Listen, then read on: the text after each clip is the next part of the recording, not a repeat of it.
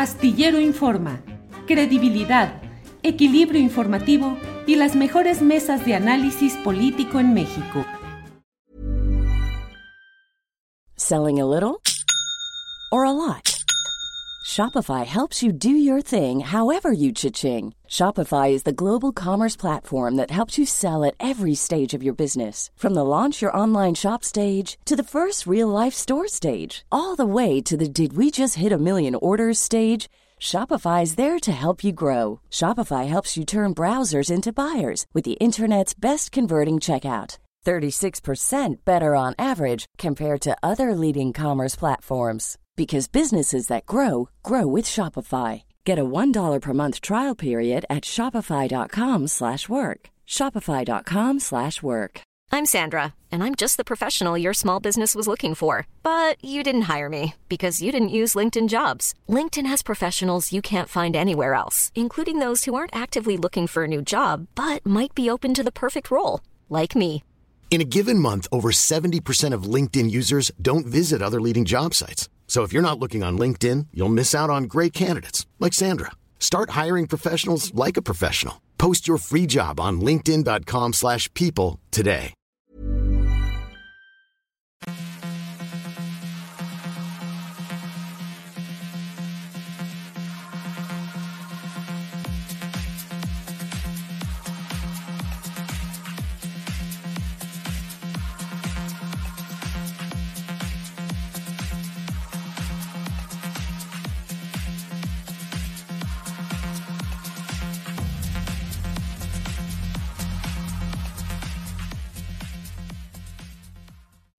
La una de la tarde con un minuto, la una de la tarde con un minuto es la hora exacta en la cual estamos aquí con usted en Astillero Informa. Muchas gracias por acompañarnos en esta transmisión, donde le tendremos, como siempre, la información más relevante del día, análisis, debate, mesas de periodismo, de análisis, todo lo relevante está aquí en Astillero Informa. Gracias por acompañarnos. Hoy hay mucha información de la cual nos irá dando cuenta Adriana Buentello y un servidor estaremos informándole, por ejemplo, de que el 1 de septiembre se va a presentar como iniciativa preferente eh, el envío del presidente de la República para que la Guardia Nacional tenga un marco legal que no contravenga la Constitución, pero que permita el mando administrativo de la Guardia Nacional desde la Secretaría de la Defensa Nacional.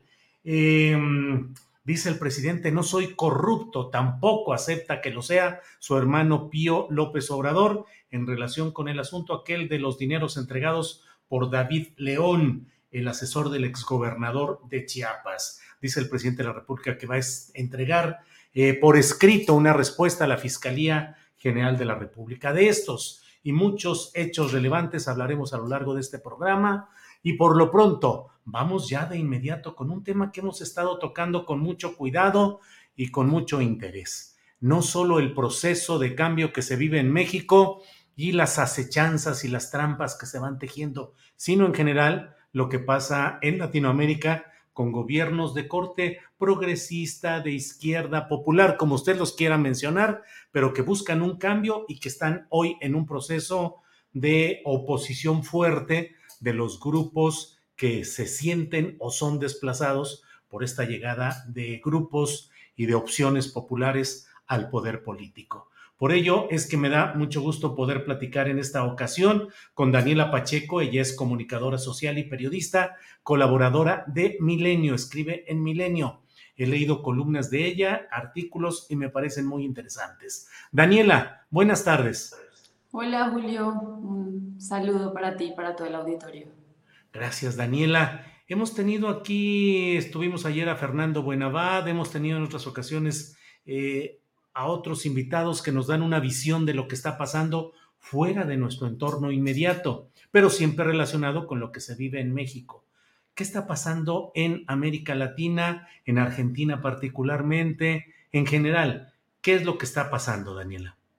Mira, estamos frente a un, sin duda alguna, frente a un segundo ciclo progresista en América Latina. Eh, Colombia se acaba de sumar después de 200 años de gobiernos de derecha. Esperamos y lo más posible es que Lula eh, lo haga en octubre. Digamos, es una elección de la que tenemos que estar muy pendientes y hay que estar rodeando eh, a Lula desde, desde los gobiernos amigos, ya Bolsonaro ha manifestado en bastantes ocasiones eh, que de resultar, digamos, perdedor, va a tomar acciones extraconstitucionales e inclusive acciones ilegales apoyado, digamos, de del mando militar. Así que es una elección de la, que, de la que vamos a estar pendientes, pero todas las encuestas, la mayoría de las encuestas, le dan un 45% de, de favorabilidad a Lula. Es posible, lo más, lo más seguro es que no le alcance para ganar en una primera vuelta, eh, pero seguramente en octubre vamos a estar em, viendo el triunfo de este expresidente en Brasil. Recientemente y con mucha tristeza eh, vimos también lo que está pasando en Argentina, ¿no? recordemos, recordémosle a la audiencia que el próximo año es un año electoral. Entonces, a las élites que siempre han, digamos, intentado eh, luchar contra el kirchnerismo, no, no les conviene que Cristina nuevamente sea candidata, porque saben que eventualmente en una elección, eh, a pesar de que ella no ha dicho a qué cargo se presentaría, la va a ganar. Tenemos a jueces que actúan digamos, ya tienen las condenas escritas antes de que se lleve a juicio, poco o nada les importa la inocencia o culpabilidad de, de, los actores políticos, lo que quieren es, digamos, someter a, la decisión de las élites lo que debería ser una, una, eh, un procedimiento de, de, voluntad popular y de soberanía de los pueblos. Eh, América, de América Latina. Entonces, estamos eh, sin duda alguna frente al ascenso nuevamente de, un segundo ciclo progresista eh, que ha tardado en reagruparse, que digamos se viene gestando, al que le faltan todavía encontrar nuevos mecanismos de integración regional, organismos como la UNASUR, después, digamos, de este primer gran ciclo progresista y después de la muerte de, Hugo Chávez, se han ido debilitando. Así que son, son eh, temas en los que sin duda alguna los nuevos líderes, desde México hasta Brasil, van a tener que empezar a, trabajar.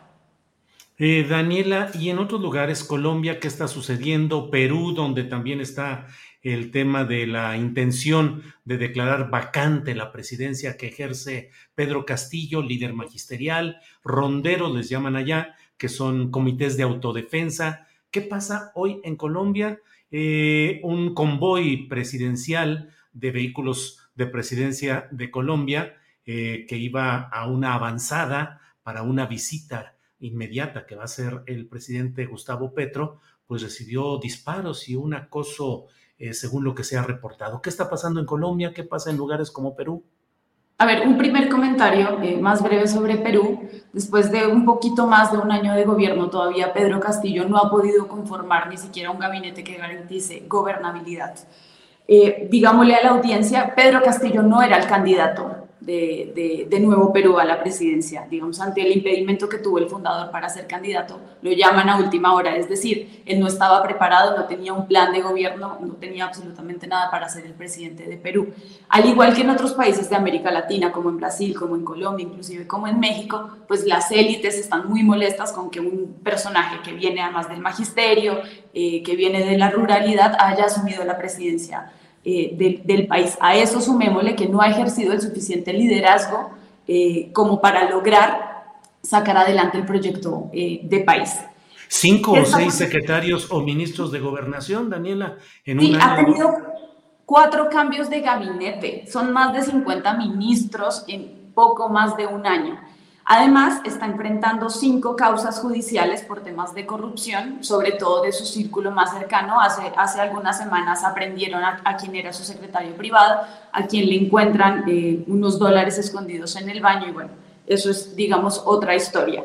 Pero, pero sí ha sido un, un, gobierno bastante atropellado y el Perú tiene una particularidad y es que eh, tiene una tradición desde el Congreso de votar presidentes, ¿no? Con esta figura de, incapacidad moral, que es bastante subjetiva, bastante controversial.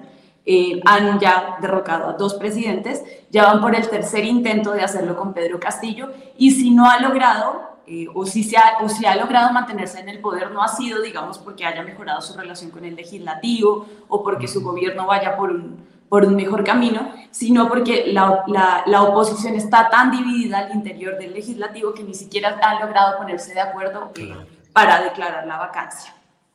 Ahora, volviendo a Colombia, eh, sí es, digamos, es un hecho preocupante y aquí yo quiero hacer una, una, una puntualización. No le quiero restar gravedad a lo que, a lo que pasó en Colombia con la caravana de seguridad del presidente Petro, pero también decirle al auditorio que no es una cosa nueva, al menos en esa región del país. Eso es, eso es, un, eso es un. La región del Catatumbo, que, eh, donde se produce, digamos, el ataque a, a, a, los, a, las camionetas que iban pasando hacia, hacia el municipio de Letarra, donde se iba a llevar a cabo el Consejo de Seguridad eh, encabezado por el presidente Petro este, este próximo viernes, pasan por un retén ilegal que es común en esa zona del Catatumbo. El Catatumbo es una zona estratégica que está al norte de Santander, entre la cordillera oriental colombiana y el lago de Maracaibo. Entonces es una especie de región transfronteriza. Es una zona dominada eh, por la droga y operan muchos grupos al margen de la ley. Operan disidencias de las FARC, opera el ELN, opera el EPL y operan eh, digamos, encabezando esta, esta ruta de la cocaína en los cárteles mexicanos. Entonces, los retenes ilegales, eh, como forma de control eh, social, territorial, son una cosa común. Así que el ataque a la caravana del presidente Gustavo Petro, en la que hay que decir, él no iba, es más una coincidencia, ¿no? La caravana decide no hacer el, el, el pare al retén de los seis, siete personas armadas que estaban ahí y bueno, abren, abren fuego otra de las camionetas. Afortunadamente, digamos, eh, quienes iban viajando ahí están, están ilesos, no, no, no pasó, digamos, a mayores. El ministro del Interior eh, manifestó hace 30 minutos que estaban considerando la posibilidad de trasladar ese Consejo de Seguridad que se iba a celebrar el viernes en el Tarra a Cúcuta, digamos que es la capital, pero eso todavía está en valoración. No tiene nada que ver, digamos, eh, no creo que se trate de un mensaje directo a la intención eh, ya manifiesta y digamos ya el proceso en marcha y de diálogo eh, que se ha abierto con, con la guerrilla del ELN, no, no, no tiene nada que ver con eso, pero sí hay que ser muy precisos y es que a diferencia de las FARC, el ELN es una guerrilla, eh, digamos lo que funciona como una organización federal, mientras que las FARC era una guerrilla centralizada, completamente vertical, que respondía a un comando. El ELN eh, responde a varias estructuras que, digamos, se comportan de manera diferente dependiendo en, la zona en donde estés. El ELN, eh, pues básicamente trabaja la ruta de la, de la cocaína con, con dos cárteles mexicanos que son los que operan ahí eh, el cartel de Sinaloa y Jalisco Nueva Generación. Sí, y todo esto en el marco de pues la llegada por primera ocasión de un presidente de izquierda y que está planteando varias reformas interesantes, entre ellas una reforma fiscal que ha hecho que respinguen varios de los grandes capitales diciendo que van a tener que pagar más impuestos, pero se está buscando una reforma fiscal y ahí está la reacción inmediata de esos grupos de poder. Daniela. Mira, la reforma tributaria que eh, presentó al día siguiente de asumir eh, el gobierno del presidente Petro justamente busca financiar toda su política social, ¿no? 50 billones de pesos anuales, eh, básicamente para reducir el hambre y la desigualdad en un país donde la mitad de su población vive en la pobreza, ¿no? No puede comer tres veces al día. Esa es, digamos, la razón principal. La reforma tributaria, hay que decirlo, es una reforma progresiva, es decir, como tú bien lo indicaste, los que tienen más van a pagar más. Eh, no hay una afectación a la clase media. Recordemos que, en, eh, digamos, en el gran estallido social eh, de, hace un tiempo, la, la, principal demanda de la gente era que se retirara una reforma tributaria que se había presentado que sí golpeaba a la clase media. Esta reforma tributaria va solamente al 2 de la población colombiana eh, que gana más de 10 millones de pesos, eso es, básicamente 10 salarios mínimos en Colombia, así que es un porcentaje muy chiquito, va tras las 4 mil fortunas más grandes del país y sobre patrimonios eh, superiores a los 600 mil dólares, ¿no? que se les va a grabar el 0.5%, y al 1% eh, para quienes tengan patrimonios mayores de un millón de dólares. Así que es una eh, reforma pensada en que, en que los que no han pagado nunca impuestos empiecen a hacerlo ¿no? y empiecen, digamos, a financiar a, a, quienes la han pasado mal por tantas décadas en Colombia y que la clase, digamos, eh, más, más vulnerable pues no se vea afectada. Eh, la, la, reforma tributaria se, se, tramitó con carácter urgente, ahorita está en discusión en la Cámara de Representantes, luego tiene que pasar al Senado, el mismo presidente Petro ha dicho que está abierto, digamos, a cualquier modificación eh, o mejora que se le puede hacer a la reforma tributaria. Personalmente no creo que vaya a tener ningún problema con, con su aprobación, la coalición del pacto histórico, eh, digamos que se ha aliado con otros eh, partidos, como el Partido Conservador o Liberal, está ahorita, digámoslo así, miel sobre hojuelas. Yo no creo que esto le vaya a funcionar los cuatro años. Seguramente cuando entremos a, discutir reformas como la reforma a la salud o la reforma medioambiental y ya empieces a tocar... Eh, bolsillos directamente o carteras que tienen de manejo de, los partidos, digamos, más conservadores del país, no creo que vayan a estar eh, tan positivos frente a las propuestas del, del presidente Gustavo Petro, pero digamos, por ahora ha sido así. Bien, pues eh, Daniela, muy interesante todo esto. Yo invito a la, al auditorio, a la audiencia, a que lean tu artículo reciente en Milenio, que tiene como título no es casualidad que sean los líderes progresistas. Y hablas de que no es casualidad que le esté sucediendo a Cristina Fernández, a Lula da Silva, Rafael Correa, Evo Morales, Dilma Rousseff, Jorge Glass, que fue vicepresidente de Ecuador.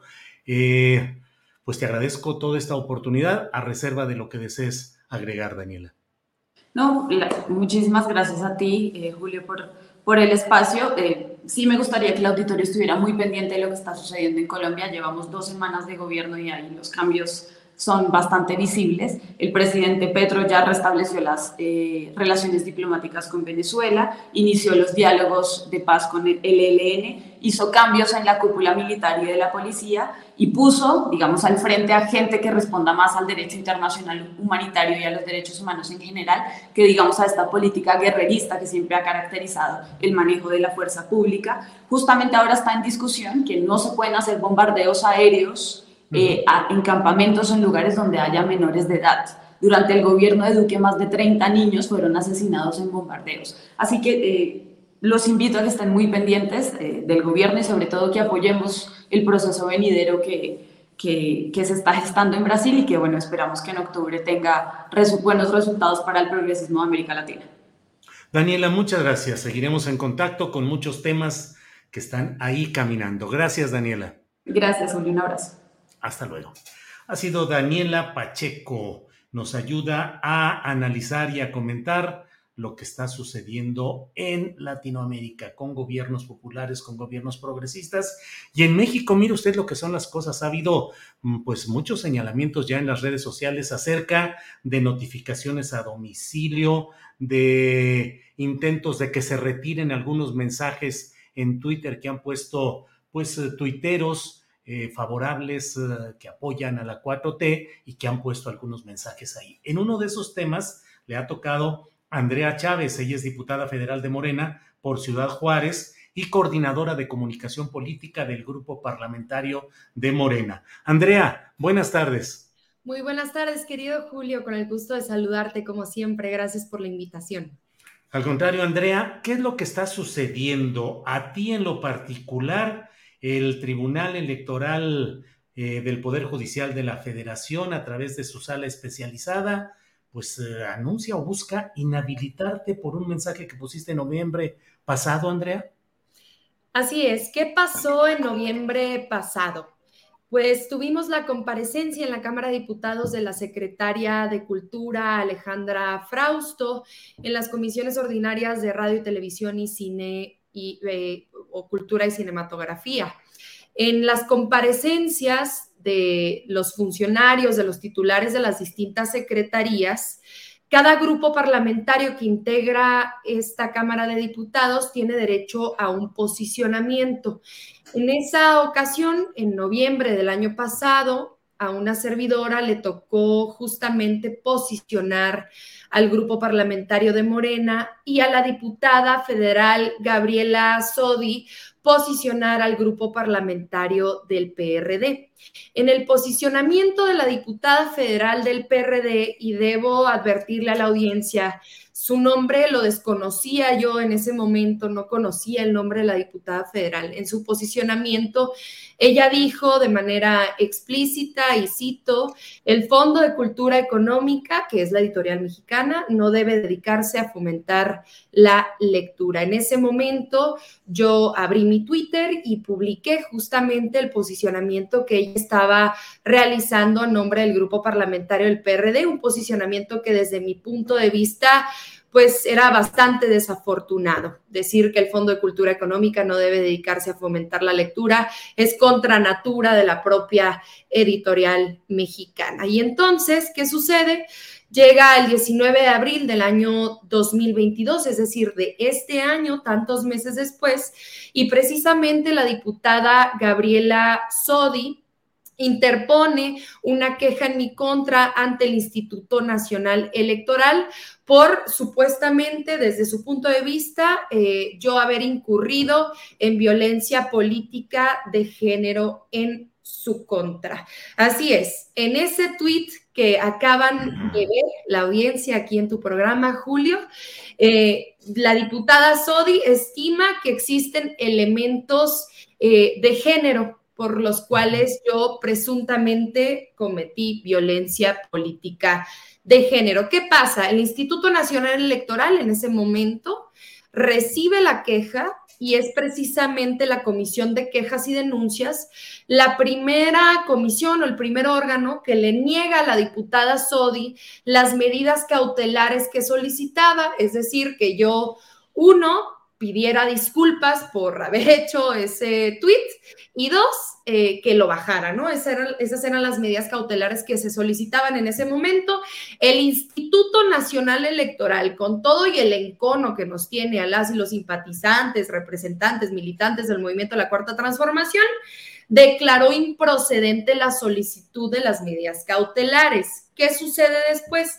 Pues el INE ordena emplazar a las partes, a la denunciante Gabriela Sodi, a la denunciada, una servidora Andrea Chávez, para celebrar la audiencia eh, y, y, justamente esta audiencia se realizó el 11 de agosto, precisamente en la sala especializada del Tribunal Electoral del Poder Judicial de la Federación.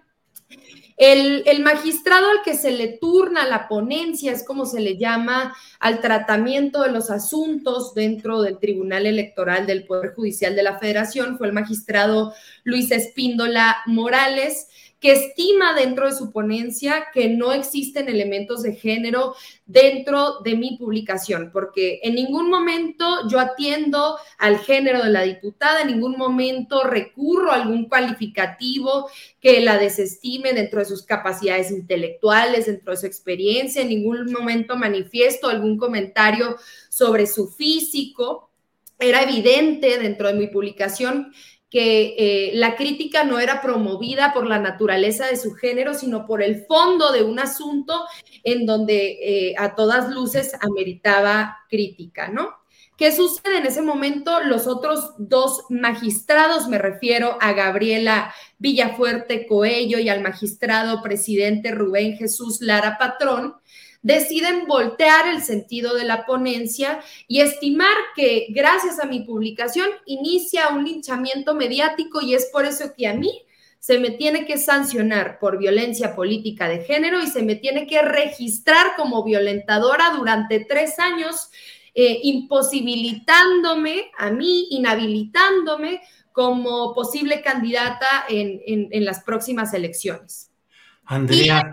Y, además hay 15 cuentas y a 15 otros usuarios que hacen, que, que comentan la publicación, que comentan la publicación, hay que decirlo también, sin elementos que atienden a razones de género, un verdadero sinsentido. Las multas van de entre 1.500 pesos hasta 4.000 pesos algunos de los usuarios. Fueron 70 cuentas las que fueron emplazadas por el Tribunal Electoral del Poder Judicial de la Federación, pero estos 15 usuarios fueron los únicos que contestaron la denuncia y lamentablemente con eso el Tribunal Electoral pretende censurarlos, pretende perseguirlos jurídicamente. Yo ya he interpuesto ante la sala superior del propio tribunal la impugnación eh, necesaria, suficiente argumentativamente para que a mí se me absuelvan de esas medidas y poder continuar con mi carrera política, querido Julio. Andrea, pero es que además constitucionalmente los diputados y senadores son inviolables en las opiniones que expresen. Hay una protección específica para que puedan, en función de que son representantes populares, que puedan expresar la opinión que sea, porque si no, pues imagínate por cuántas cosas puede ser castigado. Así es, desde mi punto de vista, la resolución que emite esta sala regional especializada del Tribunal Electoral del Poder Judicial de la Federación no solo atenta en contra de mi derecho constitucional como diputada federal de controvertir los posicionamientos de los grupos parlamentarios opositores, de entrar en debate, de poder promover una discusión al interior de la Cámara de Diputados a lo que se le llama la inviolabilidad parlamentaria, sino que también eh, atenta en contra de otros dos derechos humanos fundamentales, en contra de la libertad de expresión y también en contra del derecho de acceso a la información que tienen las y los mexicanos al momento en el que nosotras como representantes populares Publicamos en nuestras redes sociales lo que está sucediendo al interior del salón de sesiones, en las discusiones de las comisiones.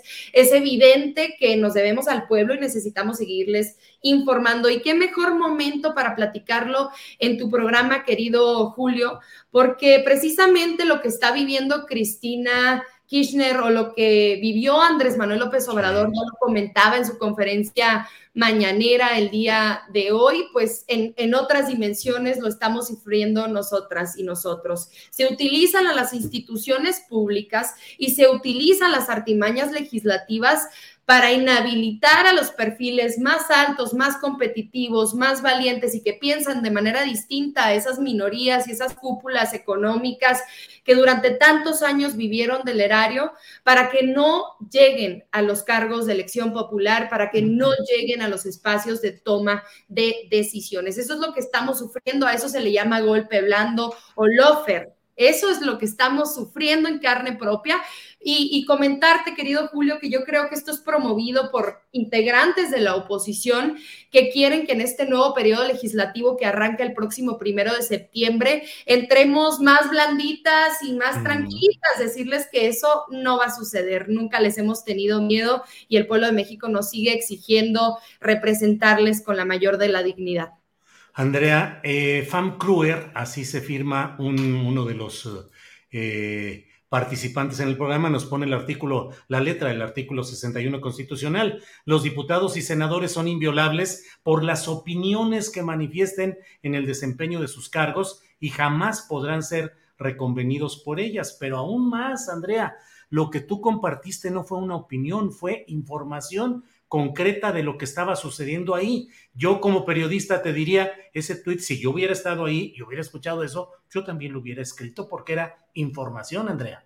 Pero además, hubiera sido diputado el que lo hubiera dicho igual en los mismos términos, si hubiera escrito esa publicación, ¿no? Eso es lo más interesante y eso atiende al fondo del asunto que resuelve el Tribunal Electoral del Poder Judicial de la federación. Esto pone de manifiesto una vez más, Julio, la necesidad de llevar a cabo la reforma político-electoral en donde las magistradas, los magistrados del Tribunal Electoral del Poder Judicial de la Federación, las consejeras y los consejeros del Instituto Nacional Electoral sean electos popularmente a través del voto directo, porque ya estuvo de que estén representando intereses oscuros, intereses mezquinos, intereses justamente de estas minorías que ostentaban el poder hasta hace un par de años, ¿no? Y, seguiremos en esa lucha, queremos que este ejemplo sirva para seguir poniendo en, el ojo, eh, que es lo más importante, eh, la necesidad tan imperante de conseguir la reforma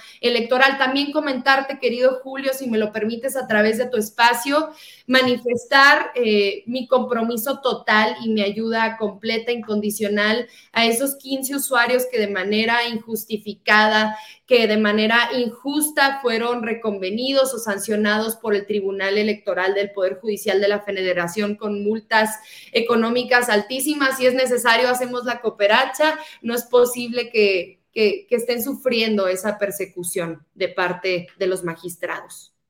Andrea, pues te agradezco mucho la posibilidad de tener eh, en primera persona, de viva voz, tu relato de lo que ha sucedido y estaremos atentos. En unos segunditos vamos a entrevistar a una autoridad del Instituto Nacional Electoral para ver también lo que se refiere a otros eh, casos eh, de tweets en los que ha habido también notificaciones domiciliarias, exigencia de que retiren algunos mensajes. Vamos a platicarlo ya en unos segunditos. Por lo pronto, a reserva de lo que desees agregar, Andrea, Gracias. Ya nada más dos cosas, contarte que estamos muy contentos con la resolución que favorece a la senadora Antares Vázquez precisamente de Morena Guanajuatense, porque con el mismo criterio interpretativo seguramente la sala superior resolverá a nuestro favor.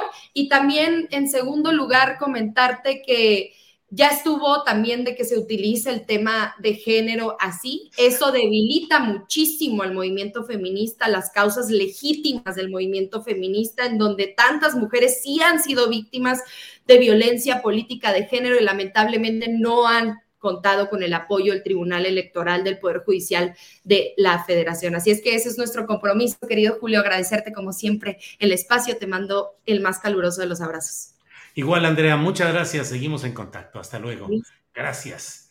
Bien, pues ha sido la diputada federal por Morena, por un distrito de Ciudad Juárez, Andrea Chávez. Así es que, eh, pues ahí está la información concreta. Parece increíble que pueda eh, una diputada federal ser reconvenida por lo que ha publicado, que de veras, pues lee uno ese tuit y dice, pues dónde está ahí la, la, eh, la falta o, y mucho menos, como lo dice la propia Andrea, valerse de, pues de la legítima, valiosa y defendible bandera de la lucha de las mujeres del feminismo para acomodarlo a una resolución, pues francamente muy peculiar.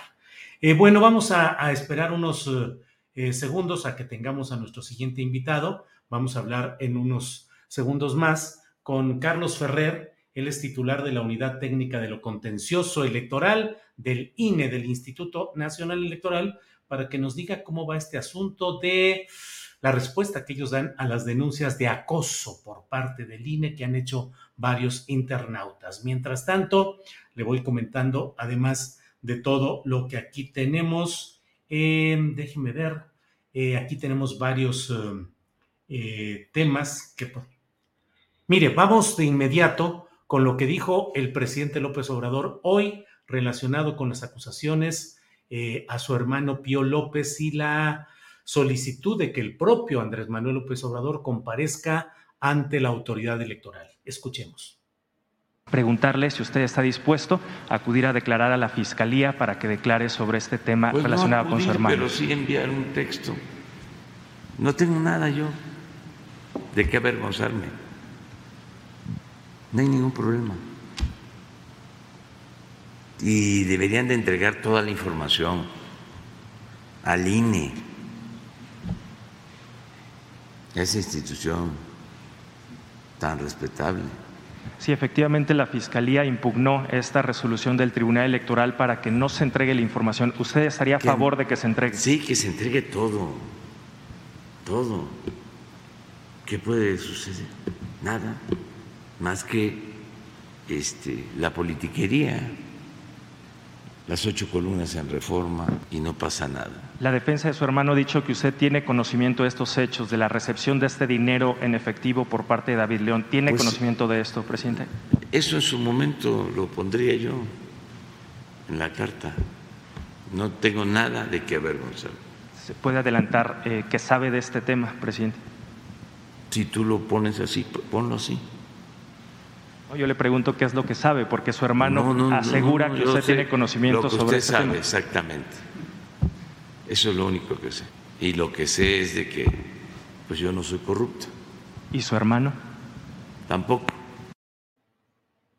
Bueno, pues ahí está este diálogo hoy en la conferencia mañanera de prensa. Pero mire, vamos al tema que ya le había adelantado, que es el relacionado con los señalamientos que varios tuiteros han hecho de lo que sienten que es un acoso del Instituto Nacional Electoral en temas políticos que están colocando en redes sociales. Para ello está con nosotros Carlos Ferrer, él es titular de la Unidad Técnica de lo Contencioso Electoral del Instituto Nacional Electoral. Carlos, buenas tardes.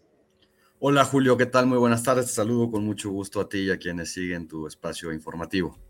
Gracias, Carlos. ¿Qué está pasando? Hay reportes de gente que dice, vinieron a buscarme a mi casa, estaba mi familia, me quisieron dejar un reporte de una sanción, una advertencia. Eh, otros dicen, me están exigiendo que retire mis propios, mira, aquí está uno de los eh, tweets que se han ido poniendo, este es de Alina Duarte, eh, que dicen, me exigen que retire ciertos mensajes. En fin, hay de todo esto. ¿Qué está pasando, Carlos? A ver, Julio, me, me da mucho gusto esta, esta conversación porque me da la oportunidad, en primer lugar, de aclarar eh, y de explicar brevemente el modelo jurídico que tenemos en México tratándose de este tipo de asuntos. Eh, entiendo que ya platicaste con algunas personas, pero yo quiero dejar muy en claro lo siguiente. El Instituto Nacional Electoral, por mandato constitucional y legal, recibe e investiga quejas y denuncias que presenta la ciudadanía. Esto no es una función arbitraria, caprichosa, es un mandato constitucional. Si tú el día de mañana, Julio, presentas una queja ante el INE en contra de diversas personas, es obligación del INE realizar investigaciones. El INE indaga, el INE tiene una facultad de investigación para las quejas y denuncias que se presenten ante nosotros. Carlos, si me permites ahí preguntar una cosa, en la agencia del Ministerio Público, que es una institución de buena fe y representa a la sociedad, determina si a su juicio son procedentes o no las denuncias. Si yo mando una carretada de denuncias, ustedes las reciben y las procesan todas y notifican a todos e investigan a todos. Es una excelente pregunta. Por supuesto que no. tenemos una facultad también de desechamiento. Hay un número importante de quejas que desechamos porque no tienen una materia clara, porque no tienen una viabilidad jurídica. Pero hay otro tanto de quejas que en principio nosotros no podemos determinar si van a terminar o no con una sanción. Y consecuentemente nuestra función es llevar a cabo las investigaciones preliminares para que eh, se pueda tener un expediente completo y el Tribunal Electoral pueda tener eh, base para resolver, que esa es la segunda parte que te quería decir y ser muy, muy enfático con el auditorio. El INE solamente investiga, el INE solamente indaga, integra el expediente y luego se lo manda al Tribunal Electoral. Y el Tribunal Electoral es el que toma la determinación final, es decir, resuelve el fondo del asunto y eh, llega a la conclusión de si hay o no una violación o no al marco jurídico. Lo que sí también hace el INE, Julio, y en esto también soy claro, es dictar medidas cautelares. Y en las medidas cautelares puede ordenar retirar ciertos contenidos, eliminar ciertos mensajes, eh, suprimir cierto tipo de publicidad o propaganda cuando se estime preliminarmente que puede ser violatoria del orden legal. Hasta ahí llega el INE. Y entonces, Julio, esto, estos comentarios de INE censor, INE acosador, eh, son falsos, por supuesto. El INE hace su trabajo de manera puntual y respetuosa, pero además, además te voy a decir otra cosa, Julio. Si la gente que recibe un citatorio para que informe, para que eh, eh, atienda cierto, cierto requerimiento de información de la autoridad, considera que es injusto, que es ilegal, que es desproporcionado, puede acudir ante el tribunal a impugnar todos los actos del INE. El INE, eh, todos los actos del INE son revisables y controlables ante el tribunal. Nos sujetamos a la legalidad en todo momento, Julio. Carlos, ¿cuántos casos están procesando? Julio, te mentiría, tengo cientos de, denuncias eh, de todo tipo, por todo tipo de violaciones hay una parte muy importante. Eh, Pero ¿cuántos ya los tienes encaminados a medidas cautelares? No, a medidas cautelares eh, tenemos cuatro o cinco que estamos trabajando en, esos, en ese tipo de temas, pero además versan sobre, sobre temáticas muy variadas. Eh, no, no necesariamente tienen que ver con comentarios en redes sociales o, ¿Nos puedes dar un ejemplo de un tema que es susceptible de esas medidas cautelares? Por supuesto, Julio. Mira, quiero, también ser bien claro en lo siguiente. Tú lo sabes perfectamente bien. La libertad de expresión, que es uno de los derechos más importantes, fundamental, diría yo, en cualquier estado o régimen democrático, tiene límites, por supuesto. La libertad de expresión no es un derecho ilimitado. Uno de los límites, por ejemplo, es la violencia política eh, en contra de las mujeres por razón de género. Este es un tema muy importante, es, una, es producto de una reforma, pero es producto de una lucha histórica de las mujeres del movimiento feminista que ahora se materializa en, eh, en, disposiciones jurídicas muy concretas. Y a cargo de las autoridades está la obligación de investigar, frenar, detener y sancionar este tipo de conductas. Ejemplo de ello, Julio, es cuando se denuncia ante el INE que una mujer es víctima de violencia política en su contra y nosotros en el INE observamos preliminarmente que pudiesen ser constitutivos de violencia ciertos comentarios en redes, cierta propaganda. En esos casos, Julio, se pueden dictar medidas cautelares para bajar o para retirar de eh, redes sociales esos comentarios que pudieran ser lesivos, que pudieran ser violatorios. Pero puede darse el caso que se analicen medidas cautelares y no se retiren los comentarios por considerarse amparados en la libertad de expresión. Entiendo que acabas de entrevistar a la diputada Chávez de su, asunto. Bueno, ese es un claro ejemplo. Nosotros en el INE lo analizamos y consideramos que no era violatorio, consideramos que estaba amparado en la libertad de expresión los comentarios de ella y de las otras 14 personas que fueron denunciadas. El Tribunal Electoral tomó una determinación diferente, Julio pero ese es el sistema electoral que tenemos. Carlos, eh, una gran discusión legal es acerca de qué tanto se puede actuar de manera punitiva en las redes sociales. Y eso es una discusión mundial y en México, mm, te puedo decir simplemente, Ricardo Salinas Pliego constantemente utiliza expresiones y menciones que son muy, muy susceptibles de ser castigadas en otro ámbito, pero en las redes sociales no. ¿Por qué lo están haciendo ustedes? Carlos, concretamente, ¿cuál es el fundamento jurídico para solicitar que se desmonten mensajes en las redes sociales de México? Es un debate, como bien lo apuntas, internacional. Eh, yo te diría lo siguiente, los criterios de los tribunales internacionales y nacionales hasta el momento apuntan a que las redes sociales son un ámbito en donde se ejerce de manera reforzada la libertad de expresión y de información. Pero ojo, Julio, no son zonas de inmunidad ni de impunidad. No, pero te eh, pregunto exactamente en qué artículo de qué ley, cuál es el fundamento jurídico que sustenta la acción de ustedes, INE.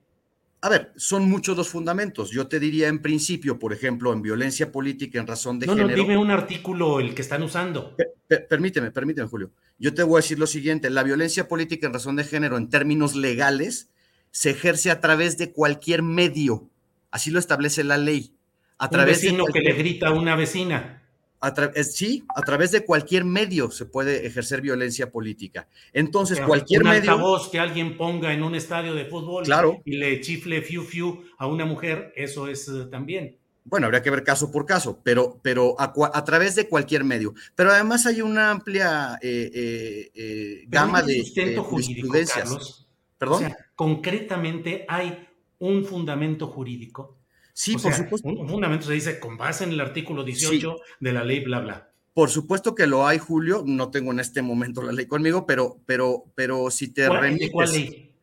Permíteme, si te remites a las leyes que, que tratan el tema de violencia política en razón de género, establecen que a través de cualquier vía. Pero no solo eso, Julio. El Tribunal Electoral del Poder Judicial de la Federación ha establecido ya criterios, tesis y jurisprudencias en los que abarcan todos los medios. Imagínate, Julio, que la pornografía infantil en redes o en, o en, Internet no pudiera controlarse. Es decir, insisto, no es un espacio de inmunidad. Y lo que pasa es que atrás de las redes, con mucha cobardía, se utilizan para atacar a las mujeres de manera eh, ilegal. Es por ello que sí es controlable. Yo con mucho gusto te hago llegar por escrito, si tú así lo quieres, un documento en donde te, doy todos los fundamentos jurídicos de todas las leyes donde nos basamos para poder emitir nuestras medidas. Son extensos, pero, pero está, eh, tiene base jurídica, sin duda. Yo te lo hago llegar este, eh, a, tu, a tu programa, Julio. Bien. Muy bien, Carlos. Pues eh, gracias, me quedo. Cuatro casos son los que van caminando en busca de medidas cautelares, ¿no hay más? Sí, pero van llegando, ¿eh? Y van llegando de todos los temas y denuncian, denuncian de todos los temas y a través de todas las vías, no solamente redes sociales e internet, propaganda fija, eh, eh, actos anticipados, en fin, el INE conoce una serie de denuncias muy amplia, es el, el abanico es muy, muy amplio y les damos cauce legal, con fundamento, con motivación y son, insisto, revisables siempre ante el Tribunal Electoral. Carlos, pues muchas gracias por esta oportunidad de tener la información y estaremos atentos a otros casos que vayan llegando. Gracias, Carlos. El agradecido soy yo, Julio. Un abrazo. Igualmente, hasta luego. Bueno, vamos a avanzar. Eh, tenemos una entrevista muy interesante a continuación. Mire, vamos a hablar con el doctor Arturo Miranda Ramírez. Él es catedrático de la Universidad Autónoma de Guerrero y fue miembro de la Asociación Cívica Nacional Revolucionaria. Eh, él ha publicado, ha dicho, está hay una, eh, en la jornada está publicado parte de esto que hoy estamos retomando. Dice que el exgobernador Ángel Aguirre habría infiltrado también a jóvenes en la Escuela Normal Rural de Ayotzinapa. Arturo, buenas tardes. Buenas tardes, estamos para servirte a, a tu público también. Gracias, Arturo. Fuiste miembro de la Asociación Cívica Nacional Revolucionaria a la que perteneció eh, Genaro Vázquez Rojas. Quiero aclararle, mi amigo, que sigo siendo miembro de dirección de la Asociación Cívica Nacional Revolucionaria que fundó Genaro Vázquez. No porque estoy en la universidad dejé de ser miembro de esa organización.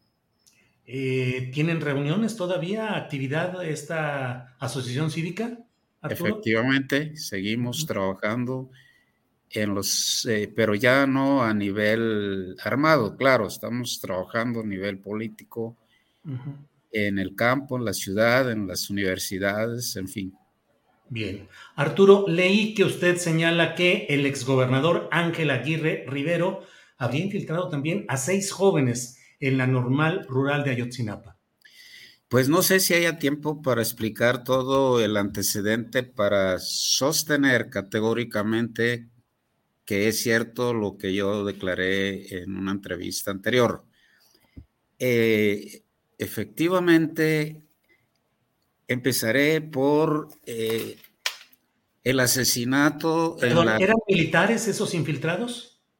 Perdón, sí, bueno. Eran militares. Creo que fueron militares porque ahora que se publicó la eh, información de la Comisión de la Verdad, se refiere de la infiltración de al menos un militar desde 2012, que coincide efectivamente con la infiltración a la que yo me he estado refiriendo. La normal de, Ayotzinapa, de donde soy egresado también, eh, los estudiantes se eh, inconformaron por una serie de promesas que les hizo eh, el gobernador Aguirre y decidieron solicitar una audiencia en Palacio de Gobierno, se la negaron y por esa razón el 12 de diciembre de 2011 eh, hicieron una marcha y un plantón en, la salida de Chilpancingo frente al parador del Marqués para exigir esa audiencia, pero unos minutos después fueron eh, acribillados así a mansalva. Fue horrible. parecía que había una guerra. Derivado de eso hubo muchos heridos estudiantes y dos asesinados, que yo hago referencia en la entrevista anterior y en un libro que escribí que no es comercial, que se llama Los 43 normalistas que conmocionaron a México. Eh, es un libro que recoge precisamente ese historial que estoy mencionando, que tiene el antecedente en el asesinato de dos estudiantes de la represión que ordenó Aguirre en contra de los normalistas. Y toda una campaña de odio que desarrolló Aguirre en contra de la normal con la intención de cerrarla. Entonces lo del 2014 tiene como antecedente ese contexto de campaña de odio hacia los estudiantes normalistas. En, la, eh, en el informe aparece que el militar infiltrado fue en 2012, precisamente en el periodo que yo estoy mencionando, que eh, ante la negativa del gobierno del Estado y de la Secretaría de Educación, encabezada por eh, la maestra Silvia Romero, eh, no querían firmar la nueva convocatoria para los alumnos del nuevo ingreso. Ayotzinapa. De Ayotzinapa. Y la condición que les ponían para firmar la convocatoria de nuevo ingreso fue que les permitieran que ingresaran al menos seis estudiantes supuestamente de origen campesino, muy pobres, y que no habría ningún problema de respetar el número de estudiantes que, que cada año se convocaban para ingreso. Como yo fui parte de una comisión nacional de, de, enlace de comunicación después de, la muerte de los estudiantes, porque la escuela estaba eh, en huelga, promovida por los maestros afines al gobierno del estado, porque el plan era cerrar la, normal de Atzinapa. Y eh, después de la muerte de, esos compañeros, se buscaba el diálogo de parte de los estudiantes con el gobierno del estado, pero no querían ese diálogo de manera directa. Nos, eh, como egresado la normal, los normalistas me solicitaron que yo interviniera y se conformó con una, una comisión a nivel nacional, estuvo el Serapaz eh, y otros organismos eh, de derechos humanos y se estableció el diálogo. Finalmente se logró que las clases se reanudaran, que los maestros volvieran a clases, porque no era paro de los alumnos, era paro de los maestros afines al gobierno del Estado. Y después de eso, que ya se reanudaron las clases, una de las demandas que hacían los estudiantes en ese diálogo que menciono fue la publicación de la convocatoria de no ingreso. Ya que se firmaron los acuerdos del sí, la señora secretaria de Educación eh, exigió el ingreso de esos que yo llamo infiltrados, porque no es casual que, el militar que se ha mencionado, que también está desaparecido, según se dice, ingresó precisamente en ese año, Entonces, no hay duda de que el gobierno de Aguirre estaba enterado de todo lo que estaba pasando en la normal hasta la culminación de su destitución. Arturo, ¿y entraron los seis estudiantes? ¿Entraron, fueron inscritos? Eso sí, ya, ya no tengo el dato, pero tengo la comunicación con los estudiantes que estaban de dirigentes que siempre recurrían a su servidor por ser egresado a la normal y porque siempre he mantenido cierta relación con ellos.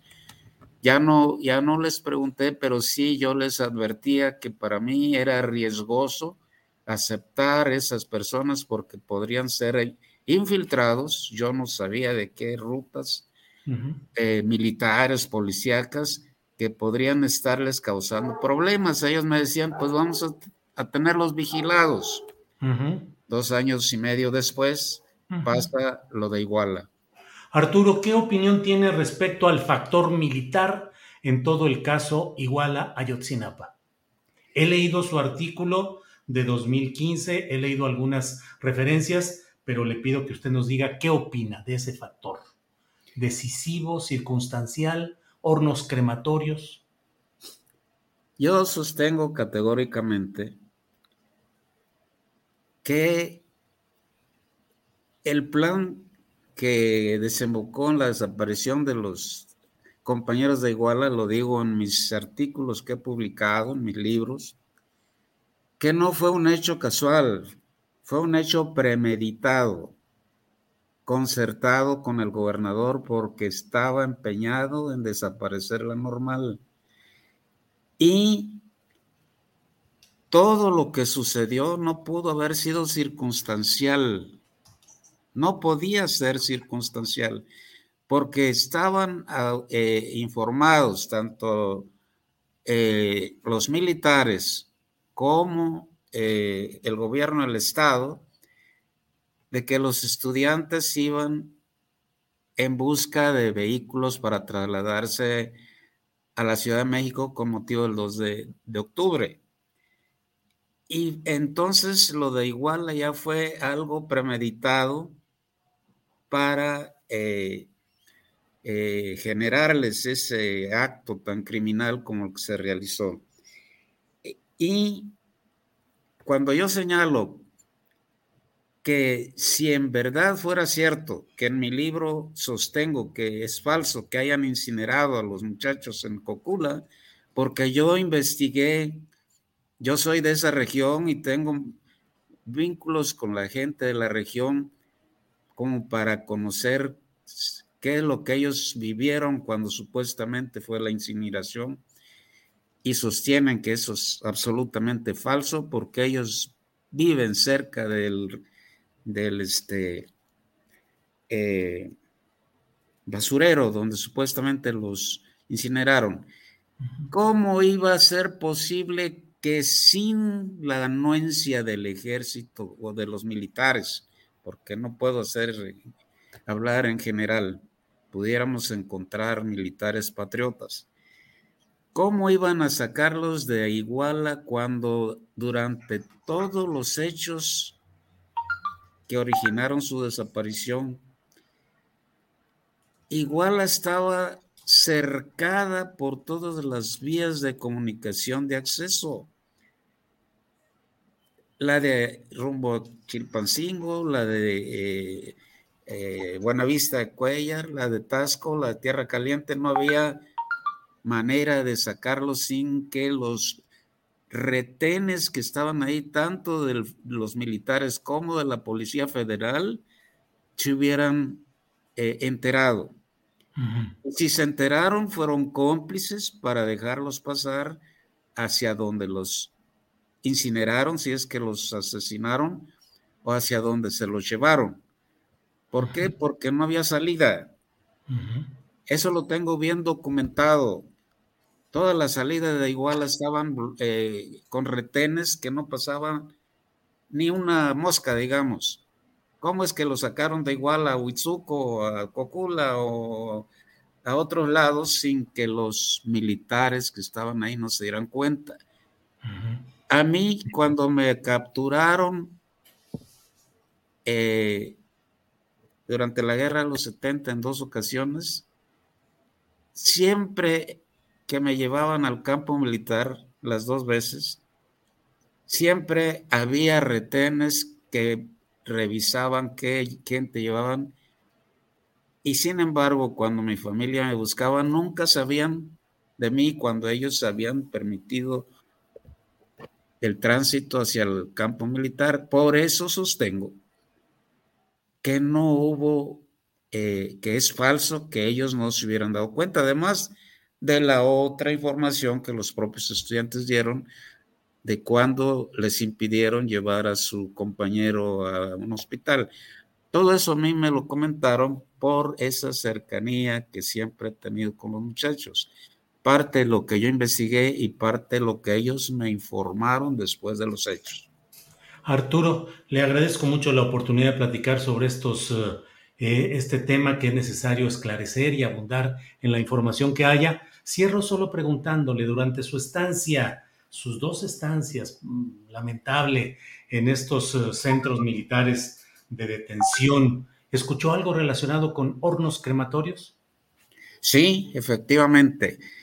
Quiero señalar que cuando a mí me estuvieron torturando en el campo militar, lo digo así enfáticamente porque yo eh, tengo muchos elementos para sustentar esto, lo digo en uno de mis libros.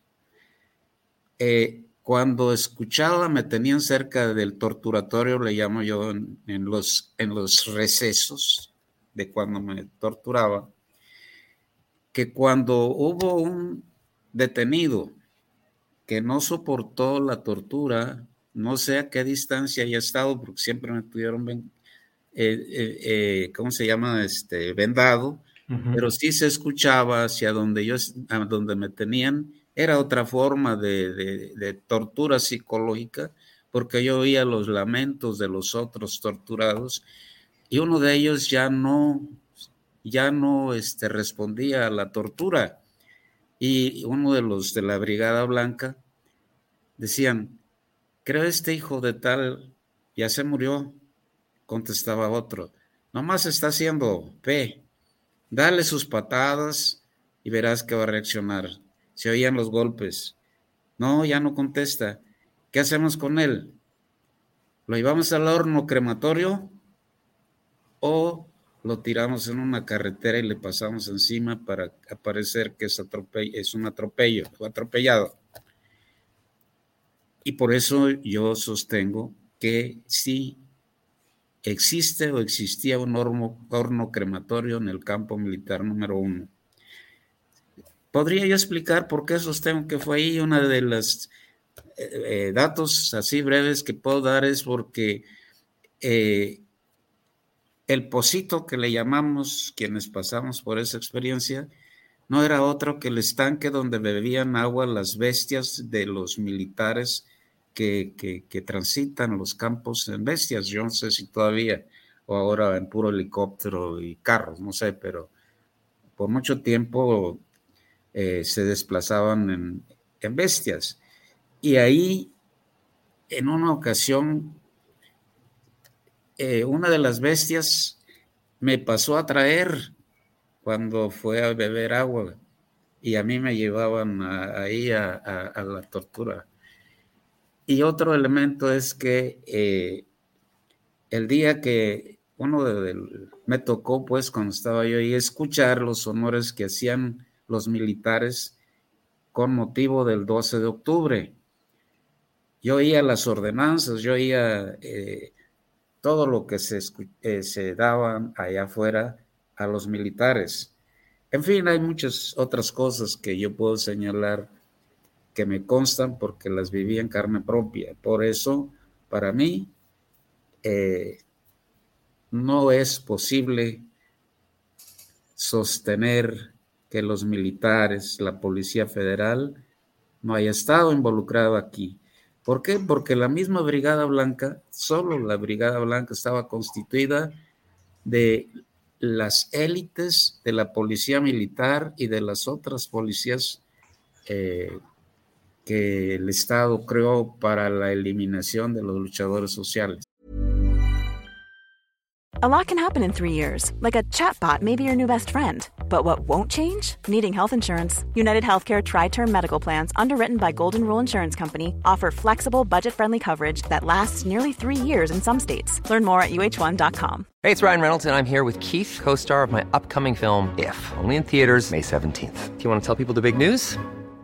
All right, I'll do it. Sign up now and you'll get unlimited for $15 a month in six months of Paramount Plus Essential Plan on us. Mintmobile.com slash switch. Upfront payment of $45 equivalent to $15 per month. Unlimited over 40 gigabytes per month. Face lower speeds. Videos at 480p. Active Mint customers by 531.24 get six months of Paramount Plus Essential Plan. Auto renews after six months. Offer ends May 31st, 2024. Separate Paramount Plus registration required. Terms and conditions apply if rated PG.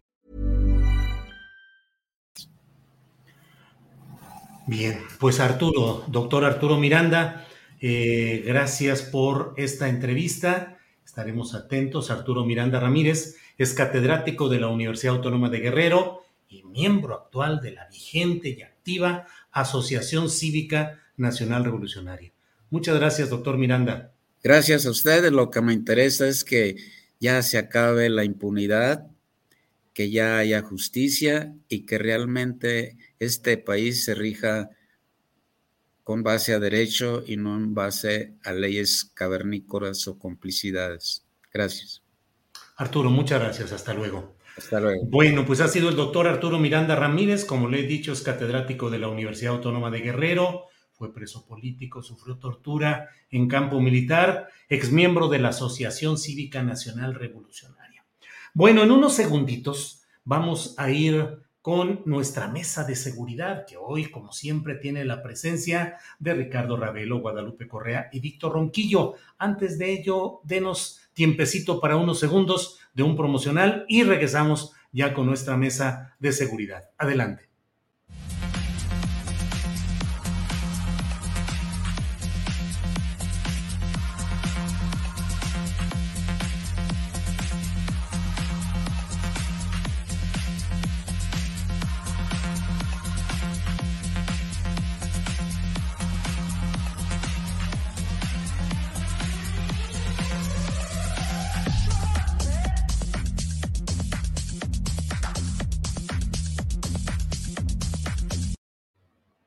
Bueno, ya estamos de regreso, son las 2 de la tarde con 3 minutos y ya están aquí con nosotros los integrantes de la mesa de seguridad. Ahí está ya Víctor Ronquillo, buenas tardes.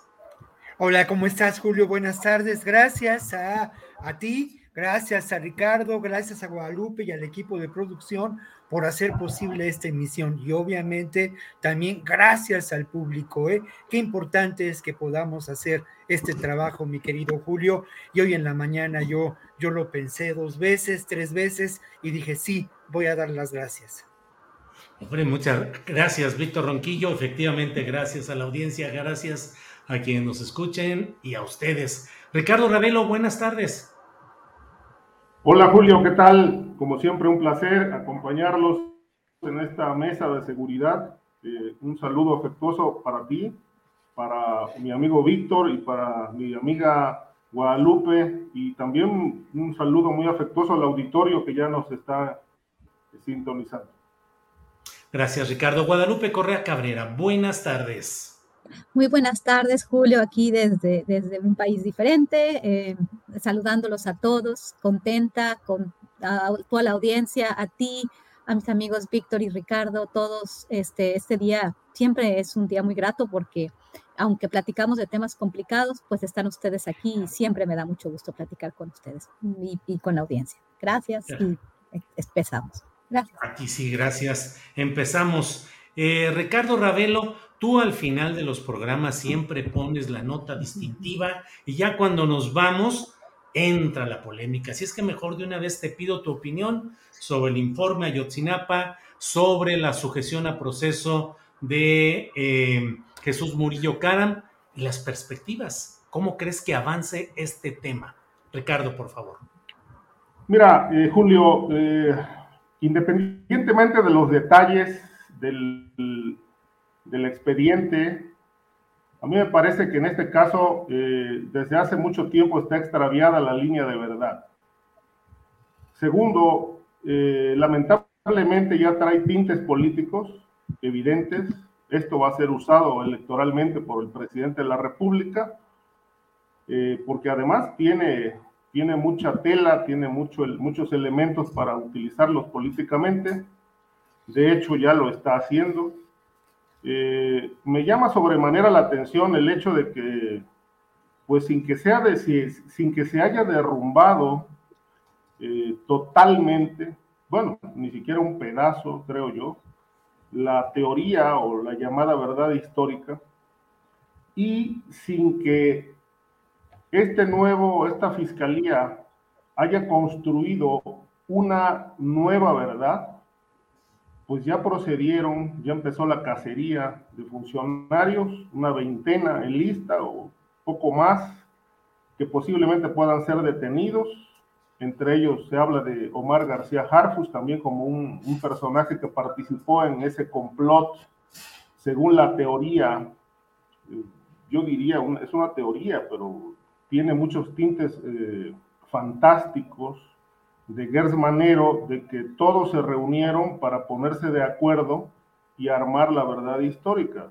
Eh, me parece como algo pues hollywoodense, eh, sacado de, de una fiebradamente cineasta, como para hacer un complot tipo cumbre de capos, y ponerse de acuerdo pieza por pieza para ver cómo vamos a decirle a la sociedad este, qué pasó la noche de Iguala con los 43 estudiantes. Hay un punto que llama la atención, que ya se venía manejando, que es el hecho de que hay participación militar. En, en el caso, hubo militares allí, este, pero no se sabe, porque la investigación que entiendo ya el gobierno ha concluido, por lo menos parcialmente, con este informe de la Comisión de la Verdad, pues la verdad es que no nos dicen qué pasó esa noche, no nos dicen por qué los mataron y tampoco nos dicen eh, por qué los secuestraron y quiénes actuaron en el exterminio de los 43 estudiantes. Es decir, el punto más importante de la investigación que es el qué, cuándo, por qué, para qué, no está respondido. Pero ya está el, el, procurador encarcelado, sujeto a proceso por haber inventado la verdad histórica, que yo no sé de dónde sacan la versión de que fue inventada, porque no hay nueva versión del caso, insisto, no está resuelto. La, este gobierno, esta administración, no ha construido otra verdad, no han llegado allí. Hay un vacío de información tremendo. Y, no, y sin que a la sociedad nos hayan dicho, esto pasó, los autores fueron los militares o policías o narcotraficantes, bueno, ya hay una, unas decisiones allí de carácter eh, de judicial para emprender la cacería de personajes que eh, sin que yo considere que no puedo eh, meter las manos por nadie ni exonerar a nadie, pueden, pueden haber tenido alguna responsabilidad, pues bueno, ya se va a proceder legalmente porque según la teoría, insisto, fantástica del fiscal Gersmanero, pues esto fue un, complot y una, una construcción maquinada perversamente para ocultar la verdad. Y la gran pregunta que yo me hago y se hace todo el mundo, ¿y cuál verdad ocultaron? ¿A qué se refieren con la verdad si no han descubierto ninguna verdad?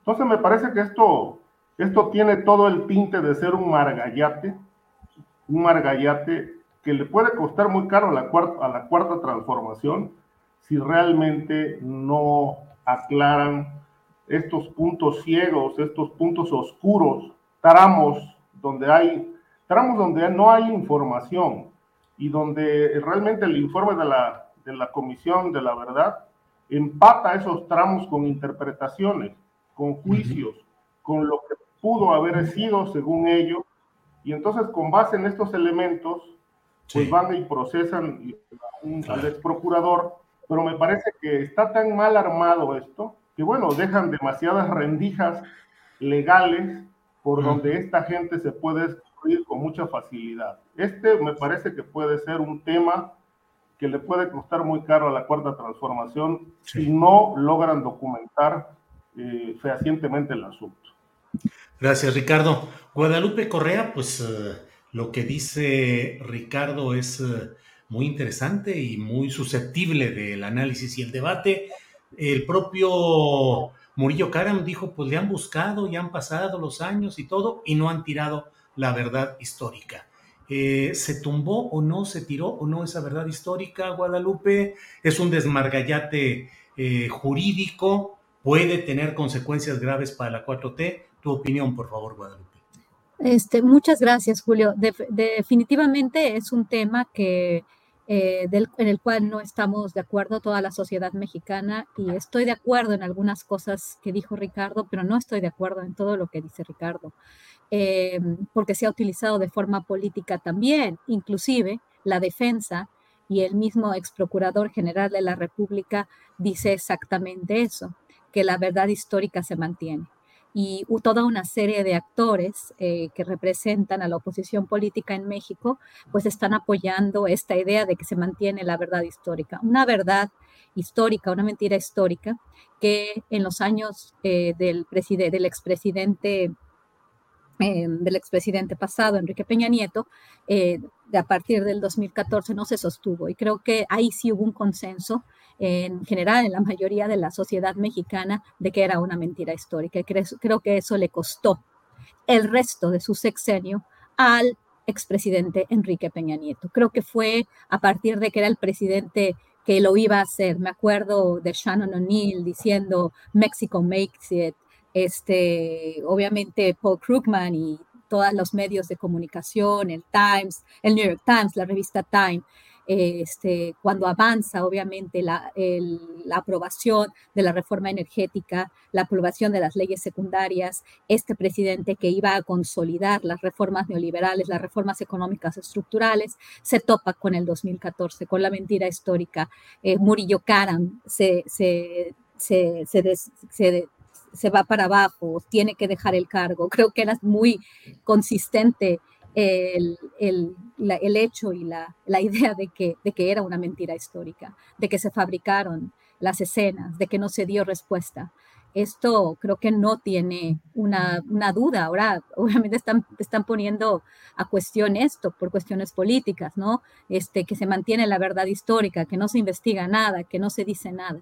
Pues de, alguna forma, creo que queda muy claro después de la investigación del grupo interdisciplinario de expertos independientes y los nuevos hallazgos, el papel de las Fuerzas Armadas, el papel los diferentes, este, de los diferentes niveles de gobierno, ¿no? En realidad, en el, 2014 se quería eh, realmente poner el ojo en el presidente municipal de Iguala para, para hacer esto como, como una vendetta entre grupos del crimen organizado, una confusión y, y todo, todo un montaje, ¿no? El montaje es la mentira histórica entonces eso sí se desmantela, definitivamente se desmantela. En lo que sí estoy muy de acuerdo, pero bastante de acuerdo con, con, Ricardo Ravelo, es que hay muchos huecos, hay muchos huecos que no se dan a la luz, que, que no se dejan ver.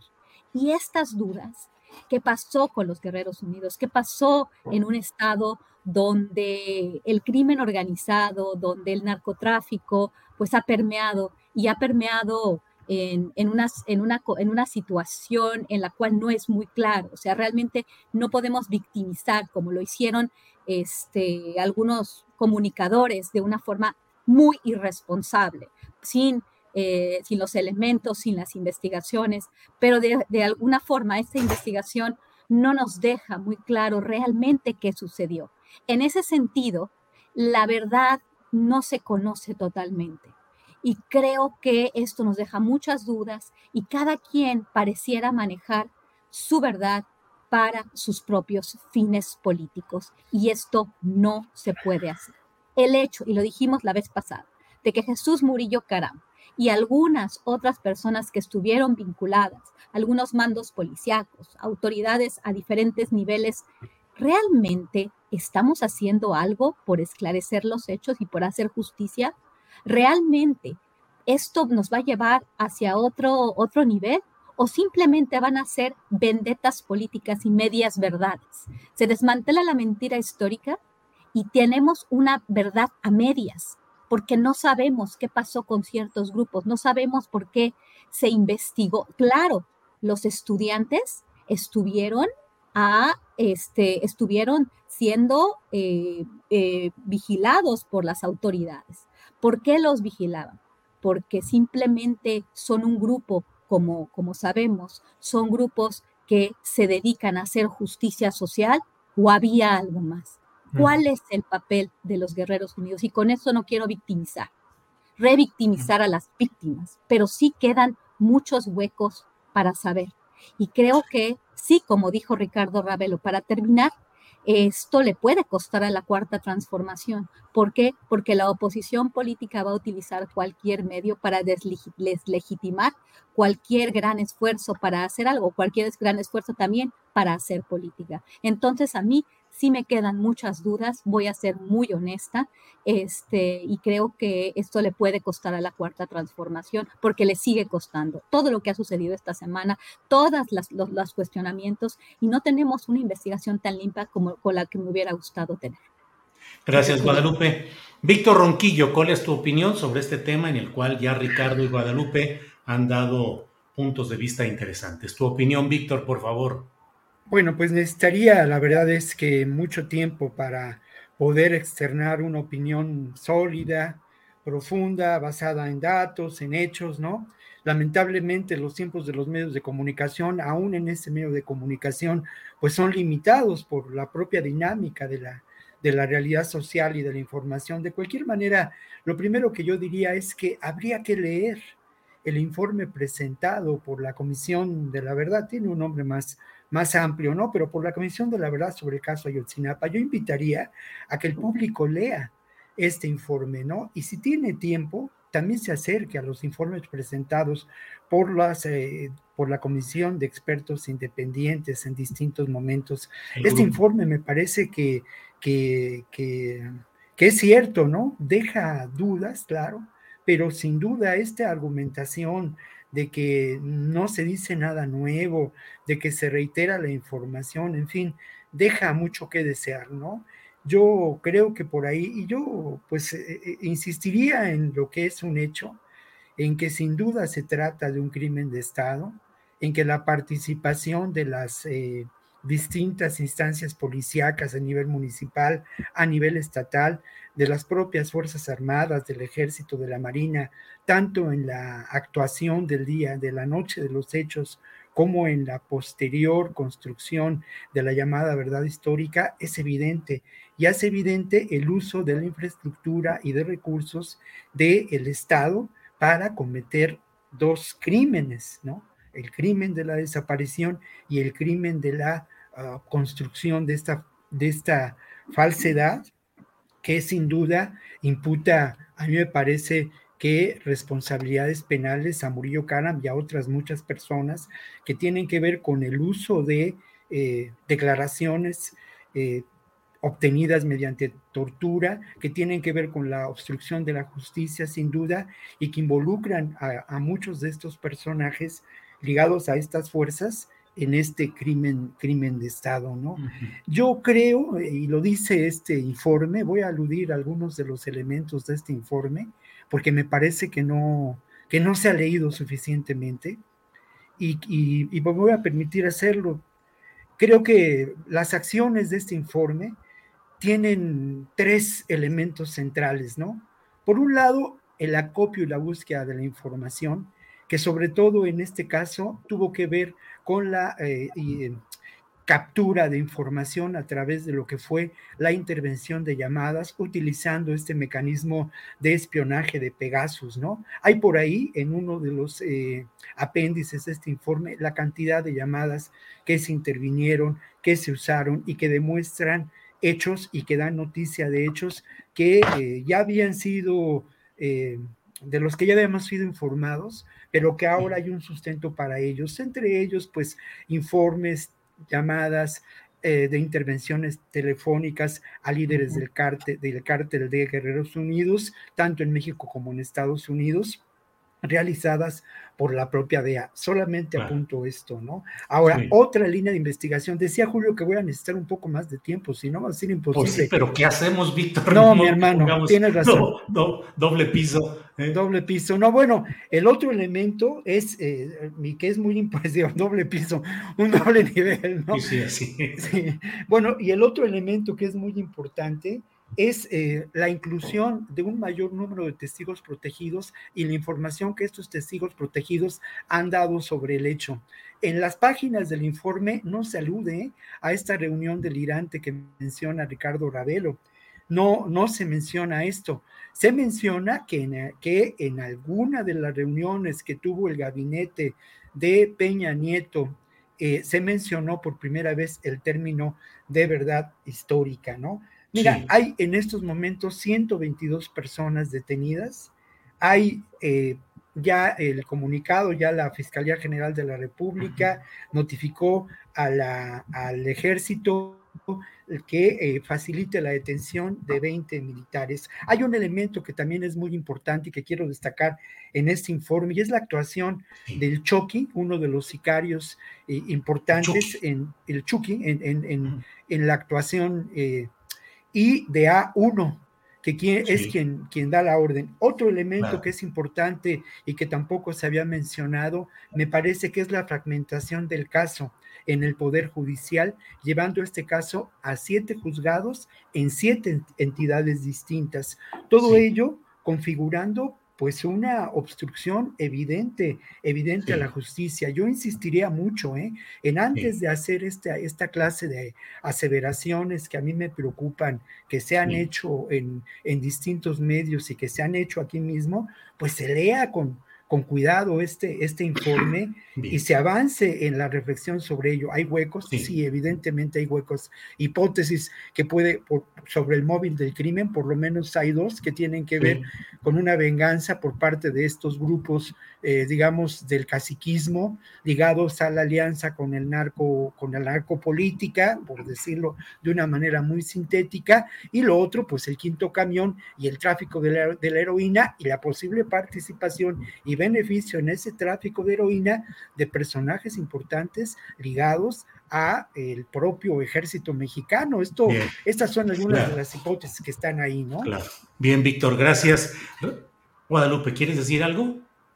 Sí, yo quiero decir algo. Yo sé que tenemos otros temas, pero creo que Nada más, Déjame decir, el tema, perdón, Guadalupe, el tema de eh, García Harfuch fue presentado por los agentes del Ministerio Público Federal en la primera diligencia a nombre de la Fiscalía General de la República. Efectivamente, no está en el informe de la comisión eh, presidida por Encinas. Fue presentada como prueba por los fiscales representativos de. Eh, el fiscal Gersmanero. Perdón, Guadalupe. Sí, bueno, y, y, creo que García Harfush ha presentado, según tengo entendido, eh, pues algunos elementos para, algunas pruebas para desmarcarse, ¿no? De, de, las acusaciones. Eh, pero bueno, es un tema tan complicado, tan, tan difícil a veces de analizar, porque no es, no, no, no es sentimental, es un, tema, es un tema de gran injusticia, es un tema de víctimas, es un tema de derechos humanos, es un tema de, de, de crímenes de la humanidad. Eh, de alguna forma. Y todavía quiero hablar sobre la conceptualización de esto, porque creo que Víctor y yo tuvimos un encuentro en un momento sobre si era o no un crimen de Estado. Es, es este, la BBC de Londres acaba de sacar un artículo muy importante el día de ayer sobre lo que implica eh, definir lo que sucedió la noche de Iguala este, con los 43 estudiantes desaparecidos que, se encuentran muy probablemente muertos, como ya se dice, porque no tenemos todos, todos los, cuerpos de estos estudiantes. Este, y por eso mismo estaba diciendo que son verdades a medias, porque todavía quedan huecos. Sí, pero ¿qué significa?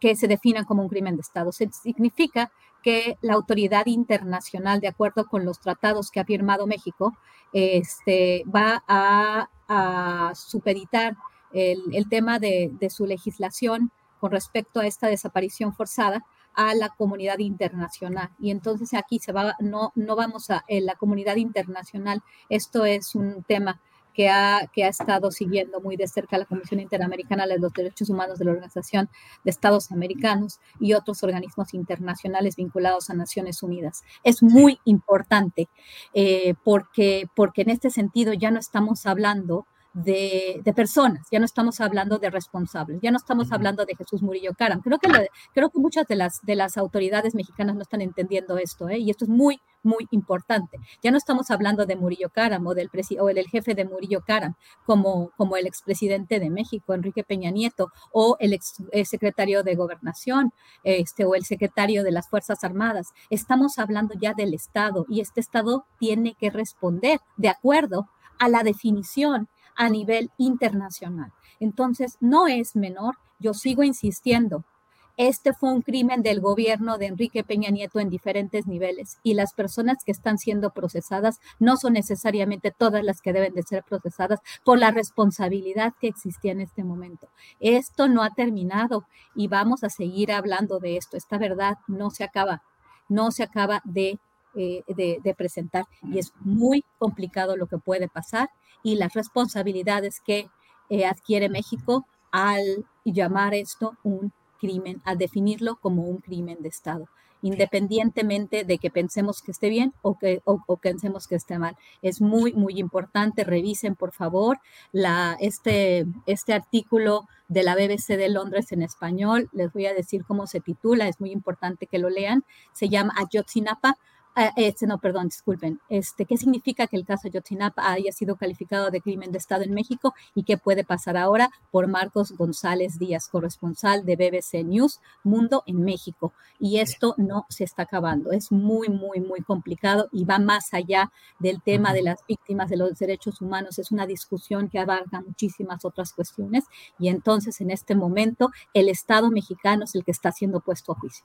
Claro. Gracias, Guadalupe. Eh, Ricardo Ravelo.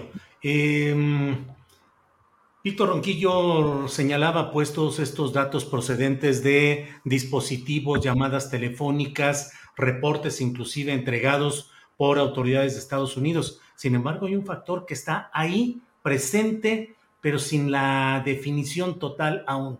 El caso del GIEI, del Grupo Interdisciplinario de Expertos Independientes que no valida en, de manera expresa el comunicado que dio a conocer la comisión de, presidida por Encinas, porque dice que no tuvieron, y bueno, no se sabe si ya lo habrán tenido, no hay información eh, actualizada, si ya han tenido acceso a todo ese cúmulo de información para poder validarla y para poderse sumar a algo que también mencionan, que ellos no participaron en la redacción del informe presentado por Encinas. Antes de que en el chat comiencen a decir qué tienen que ver esos extranjeros en México y en la política interior de México, hay que precisar que por un acuerdo, un convenio soberano del Estado mexicano con la Comisión Interamericana de Derechos Humanos, se estableció un convenio para que esos expertos pudieran venir a México, investigar con la mayor libertad estos temas. Eso es un acuerdo soberano de México y no es que haya unos extranjeros interviniendo en los asuntos internos. Ricardo, ¿qué opinas de este factor GIEI y estos um, pues desajustes o, o no suficientes esclarecimientos en esa relación? Ricardo son, pues, parte, son parte de las contradicciones. El, el sí participó, ahí están. Por ejemplo, no se tienen pormenores detallados, o sea, de, detalles, por ejemplo, de la recopilación de restos en el basurero de Cocula que se llevaron a Innsbruck, Austria, donde había, creo yo que ahí bastante información, dicen los expertos, suficiente ADN como para poder sacar información, datos y confirmar si se trataba o no de los restos de algunos de los eh, estudiantes presuntamente asesinados y quemados en el basurero, porque la, versión original es que algunos fueron ahí quemados, otros no. esa parte es un, es un punto ciego, hay desinformación. No se ponen de acuerdo. La Comisión de la Verdad y el que hay es otra, son dos versiones mm, que no, en cosas no, no encajan, no empatan. Pero independientemente de toda la pedacería informativa que tiene el informe, que si fulano, que si el choqui, que si aquello, que si lo otro, es decir, en toda esa madeja de información, aquí el punto central son dos cosas. ¿Por qué no está respondido lo esencial? ¿Qué pasó con los estudiantes? ¿Quiénes o quién o quiénes los, los asesinaron o desaparecieron? ¿Y por qué? Eso no está respondido. Me preocupa sobremanera la exoneración a priori del secretario, del exsecretario de la Defensa Nacional, el general Cienfuegos, y del presidente, entonces presidente Enrique Peña Nieto. Aquí la, gran pregunta es, ¿por qué? Si hay participación militar en el caso, bueno, pues debieran ser parte de la investigación porque los militares no, no, no pudieron haber actuado solos. Hay una cadena de mando en el ejército que depende del secretario de la defensa y en primer lugar del presidente de la República.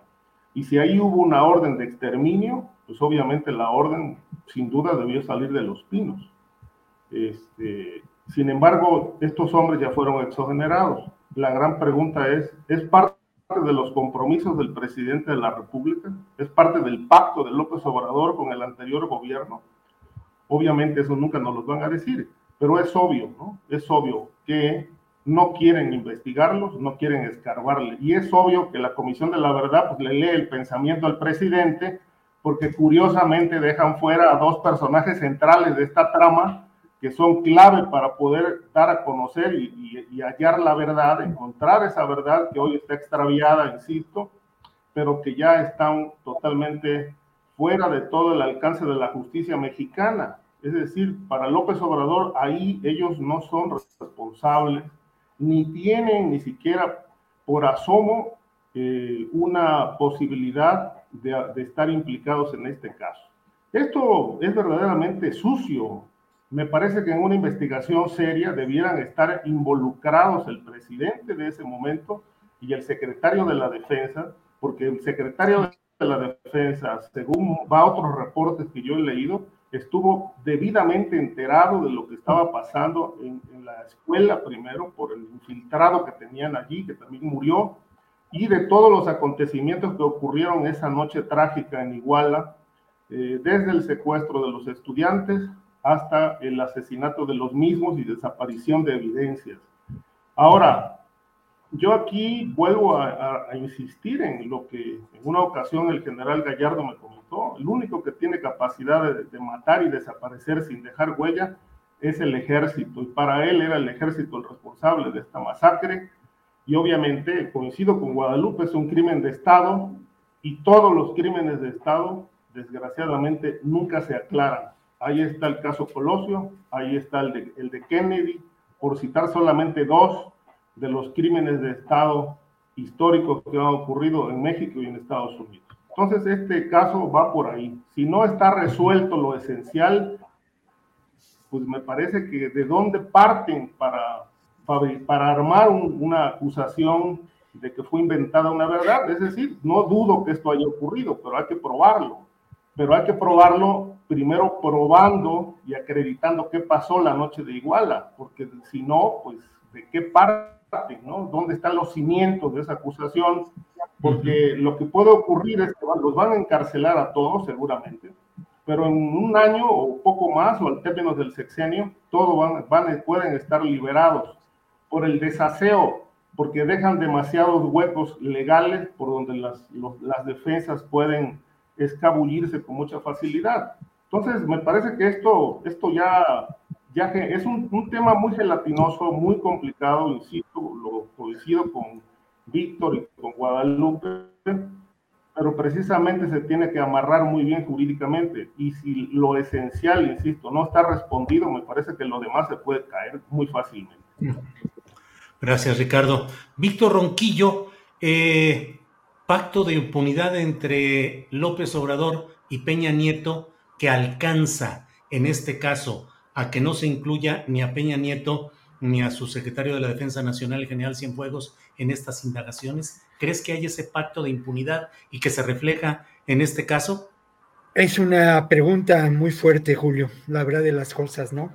Yo quisiera pensar, tú sabes, ustedes saben, compañeros, ustedes saben, personas que amablemente comparten con nosotros este espacio, pues que yo soy un optimista, ¿no? y que como tal, eh, en ocasiones peco de mucha ingenuidad. A mí me parece que no, no comparto con, con, Ricardo esta idea de una exoneración a priori de Peña Nieto y, de, y del general Cienfuegos.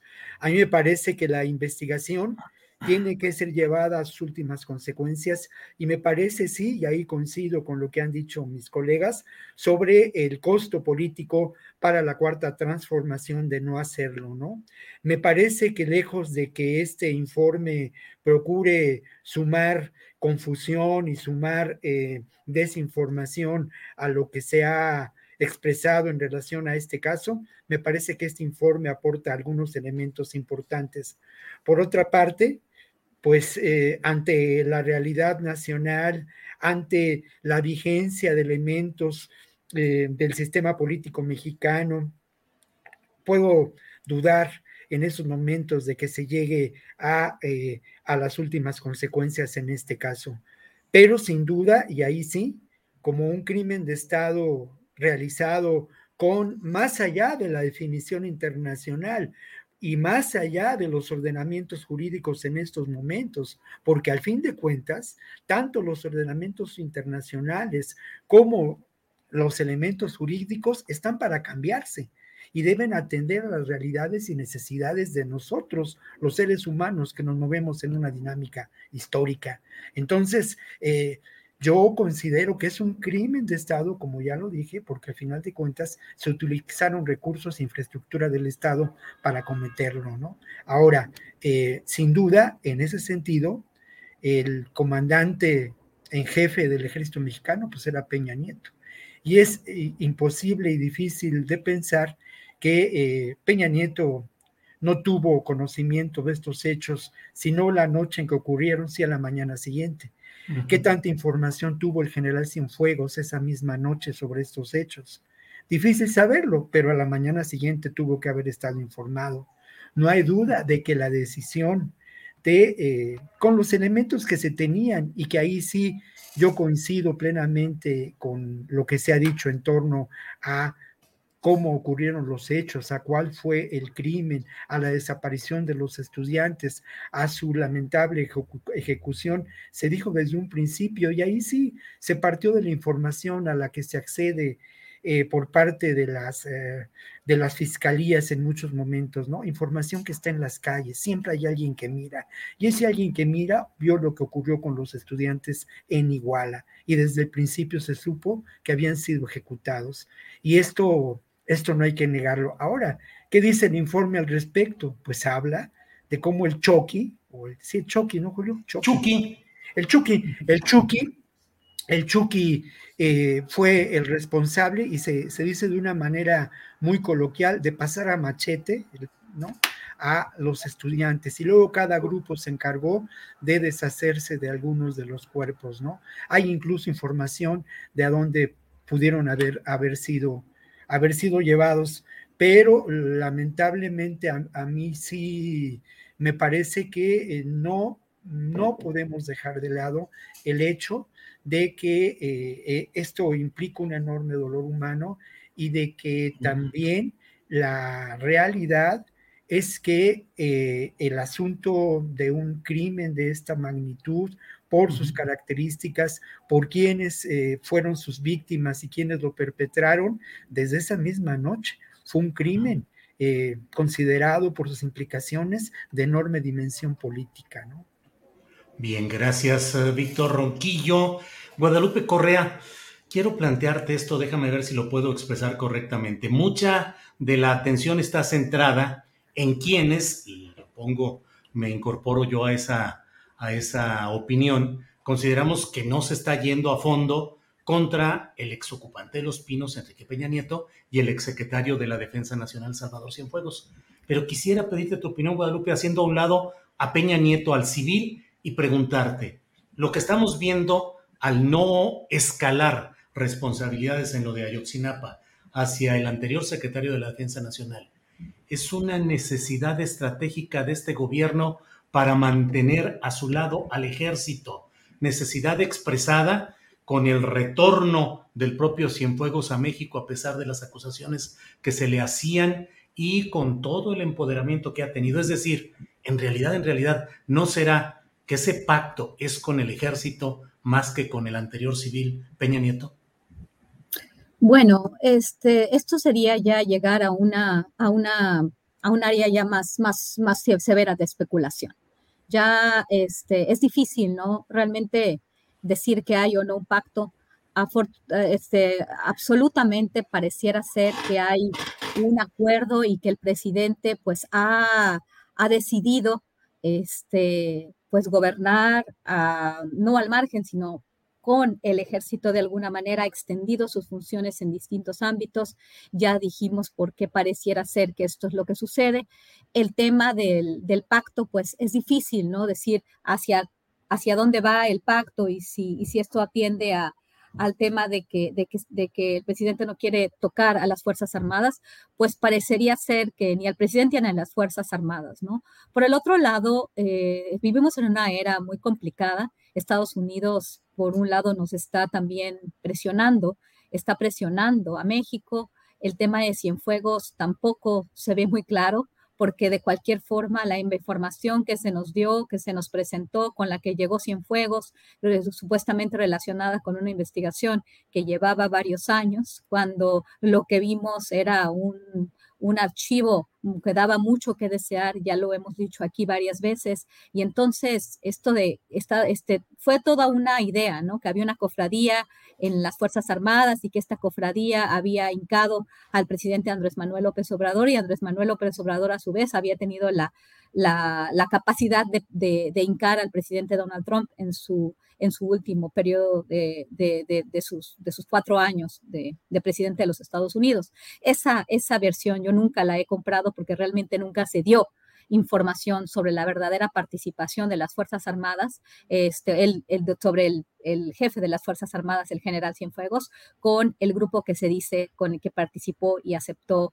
este dinero y protegió esta célula de los hermanos Beltrán Leiva. O sea, realmente, realmente no, no hay evidencias, tampoco todavía. Hoy por hoy encontramos las evidencias que vinculan a Genaro García Luna con el crimen organizado porque no ha habido un juicio tal cual. Obviamente se ha dicho antes de que él llegara al, al, este, antes de que él llegara a la Secretaría de Seguridad Pública, todos damos por hecho que que estos, estos, estos personajes a, las, al, a los mayores niveles de gobierno, los hombres fuertes de la seguridad, uno en un sexenio y el otro en otro, pues estaban vinculados al crimen organizado. Me parece eh, difícil a veces de pensarlo porque participaron de manera muy cercana con las autoridades estadounidenses que tenían bajo el acuerdo de la iniciativa Mérida, pues una colaboración tan cercana con el gobierno mexicano y en particular con estos dos personajes, ¿no? Y de repente encontraron que estos dos personajes con los que habían participado de forma tan cercana y a que le habían vendido en el caso del general Cienfuegos armamento en los primeros años por billones de dólares en diferentes, este, en diferentes momentos. Esto, esto fue, este, esto se puede cotejar y bueno, inclusive se cotejó en la prensa por el Washington Post un artículo de, Joshua eh, Paltrow en, en, este, en este diario tan importante, ¿no? Entonces, ¿por qué, ¿por qué pasó esto? ¿Qué es lo que sé? ¿Qué es lo que está pasando aquí? ¿Realmente, realmente este, hay un pacto con las Fuerzas Armadas o el presidente eh, eh, hizo esto y no, y no los llama a cuenta por, por un pacto? Pues puede ser, este, ¿por qué está ese pacto? Simplemente porque el presidente se quiere quedar, como dicen, este, de forma risible. Muchos, muchos este, miembros de la oposición, pues es, es difícil, ¿no? Es difícil, este, es difícil poder, eh, poder decir algo. Este, de acuerdo al reporte, pues sí hubo involucramiento de las Fuerzas Armadas. ¿Hasta qué punto este, los deberíamos de llamar a cuentas? Pues yo creo que se deben llamar a cuentas, pero ¿cuál es el, cuál es el, cuál es ¿Cuál es la agenda del presidente Andrés Manuel López Obrador de gobernar con el ejército? Pues no lo sabemos todavía. Eh, definitivamente la Policía Federal no estaba eh, de su lado para que pudiera hacer frente a una situación tan complicada en términos de seguridad, la cual todavía no ha sido este, no, no ha sido respondida. Creo que, creo, que, creo que esto levanta muchas cejas, nos hace cuestionarnos precisamente esto, esto de este pacto. Es difícil decir, es difícil eh, aceptar una realidad. Este, podemos plantear bastantes hipótesis, pero, pero no, no, no, no queda claro. Y tampoco queda claro esta vinculación total de todas las autoridades mexicanas a los peores crímenes, pues mejor que ya vengan las Naciones Unidas y ya estemos, estemos totalmente supeditados a, la Comisión Interamericana de los Derechos Humanos de la OEA, de la OEA de Almagro o de la OEA de quien sea, bajo los Estados Unidos, bajo todo el sistema internacional, y ya demos lugar a un, a un, a un sistema, a un gobierno supranacional, porque aquí pareciera ser que todos los, los miembros del gobierno a todos los niveles,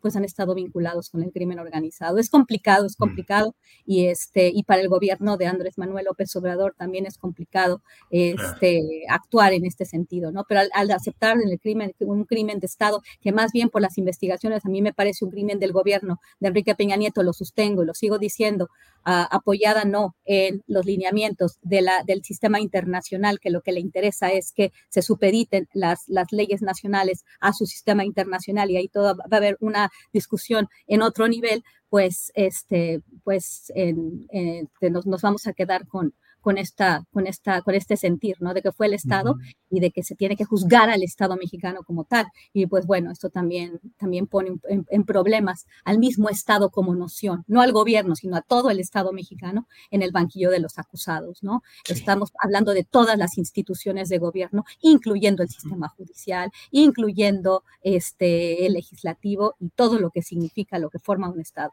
Es muy complicado y yo creo que podríamos pasar mucho tiempo este, y hay, hay, hay partes, como bien dijo Víctor, que no, que no se van a poder discutir en este, en este espacio. Bien, Guadalupe, muchas gracias. Nos quedan como cuatro minutitos para cada quien para tocar los temas que deseen, que quedan muchos. Se nos fue el tiempo, afortunadamente con mucha sustancia y abordando lo más que hemos podido este tema. Pero bueno, queda el 1 de septiembre, se va a enviar la iniciativa preferente del presidente de la República para que ya se hagan las reformas legales, no constitucionales, que le den el pase a la Guardia Nacional hacia la Secretaría de la Defensa Nacional en términos de modificaciones legales, que no sé cómo se podrá hacer una modificación legal sin que vaya en contraposición de lo que dice la letra constitucional, pero bueno, ya lo veremos. Están esos temas, está el hecho de que se pospone también la, la, discusión sobre la prisión preventiva oficiosa para el 5 de septiembre, asesinato de otro compañero periodista en Guerrero. Ricardo, nos queda muy poco tiempo, pero en tres, cuatro minutitos, ¿qué nos dices del tema que desees, Ricardo? Bueno, sobre el tema de la, de la Guardia Nacional, pues sí, es, va, es una polémica tremenda, porque bueno, con, un, con una decisión, entiendo que política, administrativa, pues el presidente va a darle la estafeta definitiva a, a la Secretaría de la Defensa Nacional para que maneje la Guardia Nacional. Este, digamos que esto ya no nos sorprende porque lo dijo desde, se discutió desde que se creó la Guardia Nacional y que si era mando militar, mando civil. Evidentemente hay, hay una violación flagrante, eh, abierta a la Constitución, porque la Constitución establece que en efecto debe haber una Guardia Nacional, pero manejada por civiles, y obviamente incluido su mando.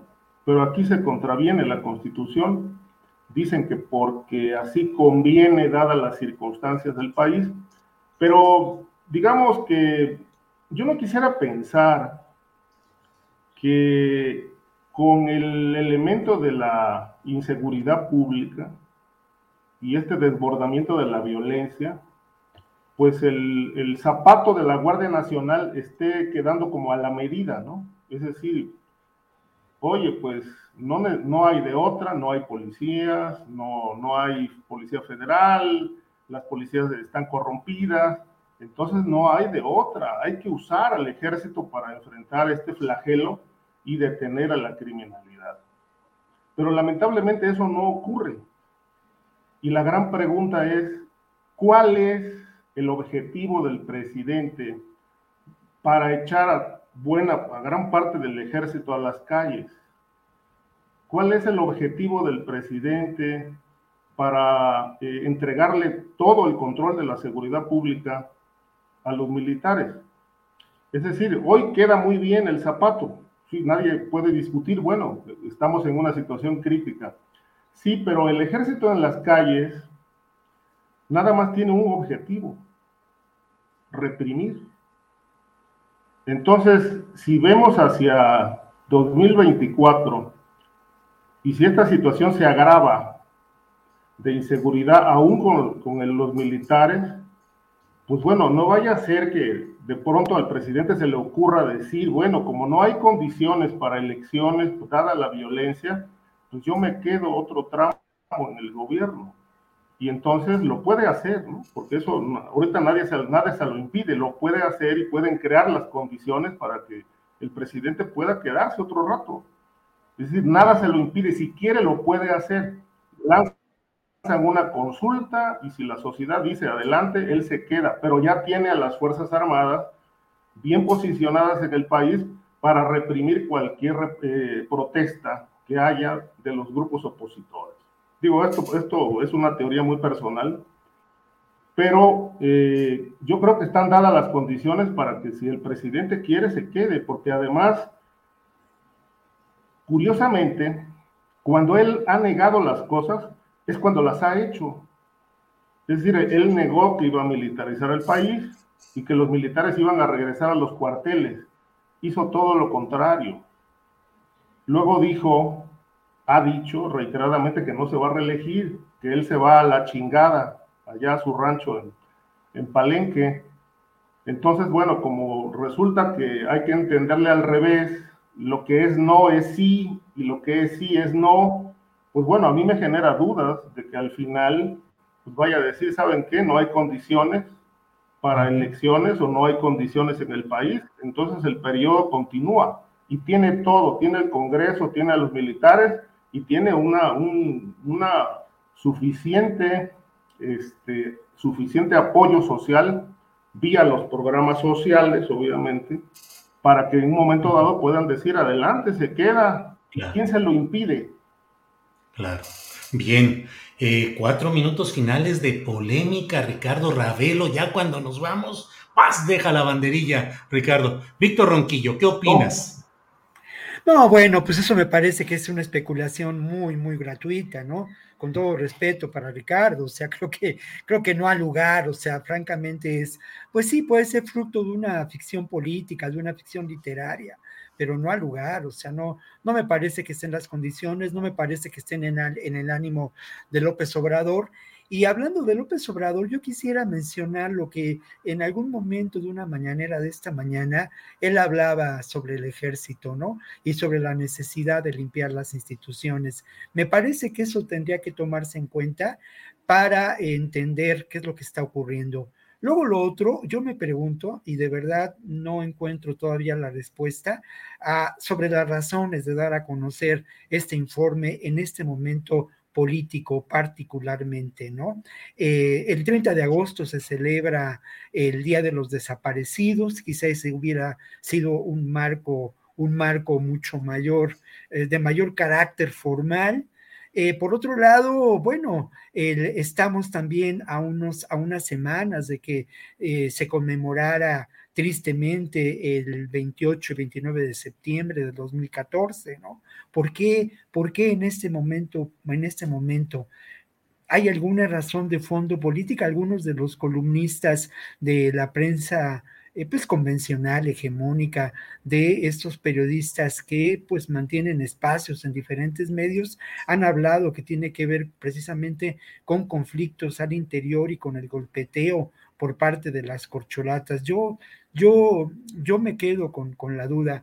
Y luego, bueno, pues para cerrar, yo sí quisiera, eh, pues bueno, obviamente en este país eh, los periodistas somos incómodos, ¿no? Y más allá de lo que podemos considerar de una realidad de la que también se habla poco, eh, de los nexos posibles de algunos periodistas con grupos de poder fáctico que sin duda se dan, existen y es una realidad que tenemos que reconocer con grupos del crimen organizado, con grupos del poder político corrupto, en fin, también no hay duda de que, de que vivimos un momento de una franca crisis, ¿no? En cuanto al ejercicio de nuestro oficio, ¿no? Pero no por ello yo quiero, eh, mm, digamos, creer que los periodistas en el conjunto eh, hemos negado la, raíz y la razón de nuestro oficio, ¿no? Y obviamente yo me solidarizo con todos los, los, familiares y con todos los colegas. Creo que el, el, atentado, la muerte que han sufrido más de 22 periodistas en este último año es francamente preocupante y que el, un ataque a, los periodistas, es un atentado al derecho de la información del conjunto de la sociedad y en ese sentido hay un, hay un, hay un creciente reclamo social al que, al que yo me sumo con toda modestia. ¿no? Bien, Víctor, muchas gracias. Guadalupe Correa Cabrera, te toca cerrar esta mesa. Invito a quienes nos están viendo para que no se vayan porque enseguida eh, terminando esta mesa, estaremos con Adriana Buentello para platicar información, comentarios, eh, notas periodísticas que están pendientes. No se vaya, que luego llega Adriana con mucha información. Eh, Guadalupe, para cerrar, Sí, es que estos temas me ponen, me ponen muy tensa. Este, es, es, un, es, no sé, este tema de Ayotzinapa me pone muy tensa. Este, a veces uno no sabe de qué pensar y el día de hoy vamos a hablar de, de, temas que en mi perspectiva se contraponen. Este, y se, más bien no se contraponen, se, se, se coordinan. ¿Por qué? El tema de los periodistas y el asesinato a periodistas. También me da, me da muy mala me da muy mala impresión lo que empiezo a ver, la construcción de esta narrativa con relación al narcoterrorismo, de esta otra narrativa que se sustenta en la verdad, eh, obviamente está el caso de Napa, pero también está el caso de los periodistas muertos, el nuevo periodista en Guerrero que fue asesinado. Ya hemos hablado del tema de los periodistas asesinados en este país, eh, que se tiene que analizar caso por caso. Yo también me solidarizo con todos los colegas, los compañeros periodistas que hacen un buen trabajo y que son asesinados por el trabajo que hacen y por afectar las agendas de otras personas. En este, después de haber dicho eso, este, tenemos que analizar si todos los asesinatos a periodistas tienen que ver con una labor periodística y tiene que ver con una, con una agresión por parte de las autoridades de diferentes niveles o por otro tipo de razones, este, donde no podemos acusar que haya habido un contubernio entre ellos y algunos grupos criminales dentro de las autoridades, las mismas autoridades criminales. Es un tema complejo. El día 18 de agosto, la agencia Reuters, eh, haciendo un análisis de un reporte sobre artículo 19, artículo 19 que ha tenido, sabemos quién está financiando artículo 19, ya el presidente, ya este, algunos de nosotros nos habíamos dado cuenta de algunas agendas, aunque también es un tema delicado porque para algunos este, periodistas, algunos eh, este, eh, eh, artículo 19 es una gran institución que ha hecho mucho bien. Por otro lado, también ha recibido varias críticas y además de todo que ha sido de alguna forma muy selectiva en los casos que ve y en los casos que no ve. Entonces esto también llama nuestra atención de una forma importante, pero dijeron en este, en este, en este reporte, y así lo titula Reuters, analizando este, este reporte que, que, me, que me criticaron porque yo leí el artículo de Reuters y en el artículo de Reuters decía que artículo 19 decía, bueno, este ha sido el, el, año más letal con respecto a periodistas, es una agenda muy clara la que se tiene, eh, visibilizar esta problemática, a veces no dando mucho eh, luz con respecto a qué pasó con cada uno de los casos, ¿no? Entonces, la mayor parte de estos, de estos casos este, tienen, tienen, están aparentemente relacionada con autoridades gubernamentales de diferentes órdenes. Por la interpretación que hizo Reuters de este reporte, y no, y no queda muy claro si solamente de este reporte o hablaron con alguien de artículo 19, es que, así como dice el artículo, artículo 19 este, manifiesta que la mayor parte de estos asesinatos tienen que ver con el Estado. Así puso. La, esa es la traducción al español. Ah, se utilizó la palabra state, Estado. Entonces, de nuevo, volvemos a tener esta idea de que el Estado en todo su conjunto, no estamos hablando de personas que operan, este, que, operan funciones del Estado, que es el gobierno, sino el Estado fue que la, que la mayoría de estos asesinatos tienen que ver con el Estado. A mí me parece peligroso este tipo de, me, parece, peligroso este tipo de interpretaciones por parte de agencias eh, internacionales que tienen apoyo de gobiernos de otros países. Este, lo, lo, lo pongo en la mesa porque independientemente de su gran labor, también hay agendas que se hacen a través de las ONGs. Y en este sentido, con toda la corrupción, con el crimen que se opera desde las instituciones de gobierno mexicano por particulares autoridades, hay que tener muchísimo cuidado. Esta expansión de las capacidades del ejército mexicano se dan también sin justificar eh, esta expansión, la militarización en su conjunto, porque siempre hemos sido críticos de esta postura, porque sabemos que el ejército haciendo labores de seguridad pública terminan en abusos a derechos humanos. Esto no, no, no, no tiene este, vuelta atrás, ¿no? Independientemente de todo el entrenamiento que se les vaya a dar a las Fuerzas Armadas. Es una fuerza que se dedica a la guerra, punto. Y, bueno, eh, en, este, en, este, en este esquema, en esta discusión, eh, también sabemos que a nivel internacional Estados Unidos necesita ampliar sus fronteras o protegerlas más allá de sus propias fronteras, porque estamos en una era de belicismo.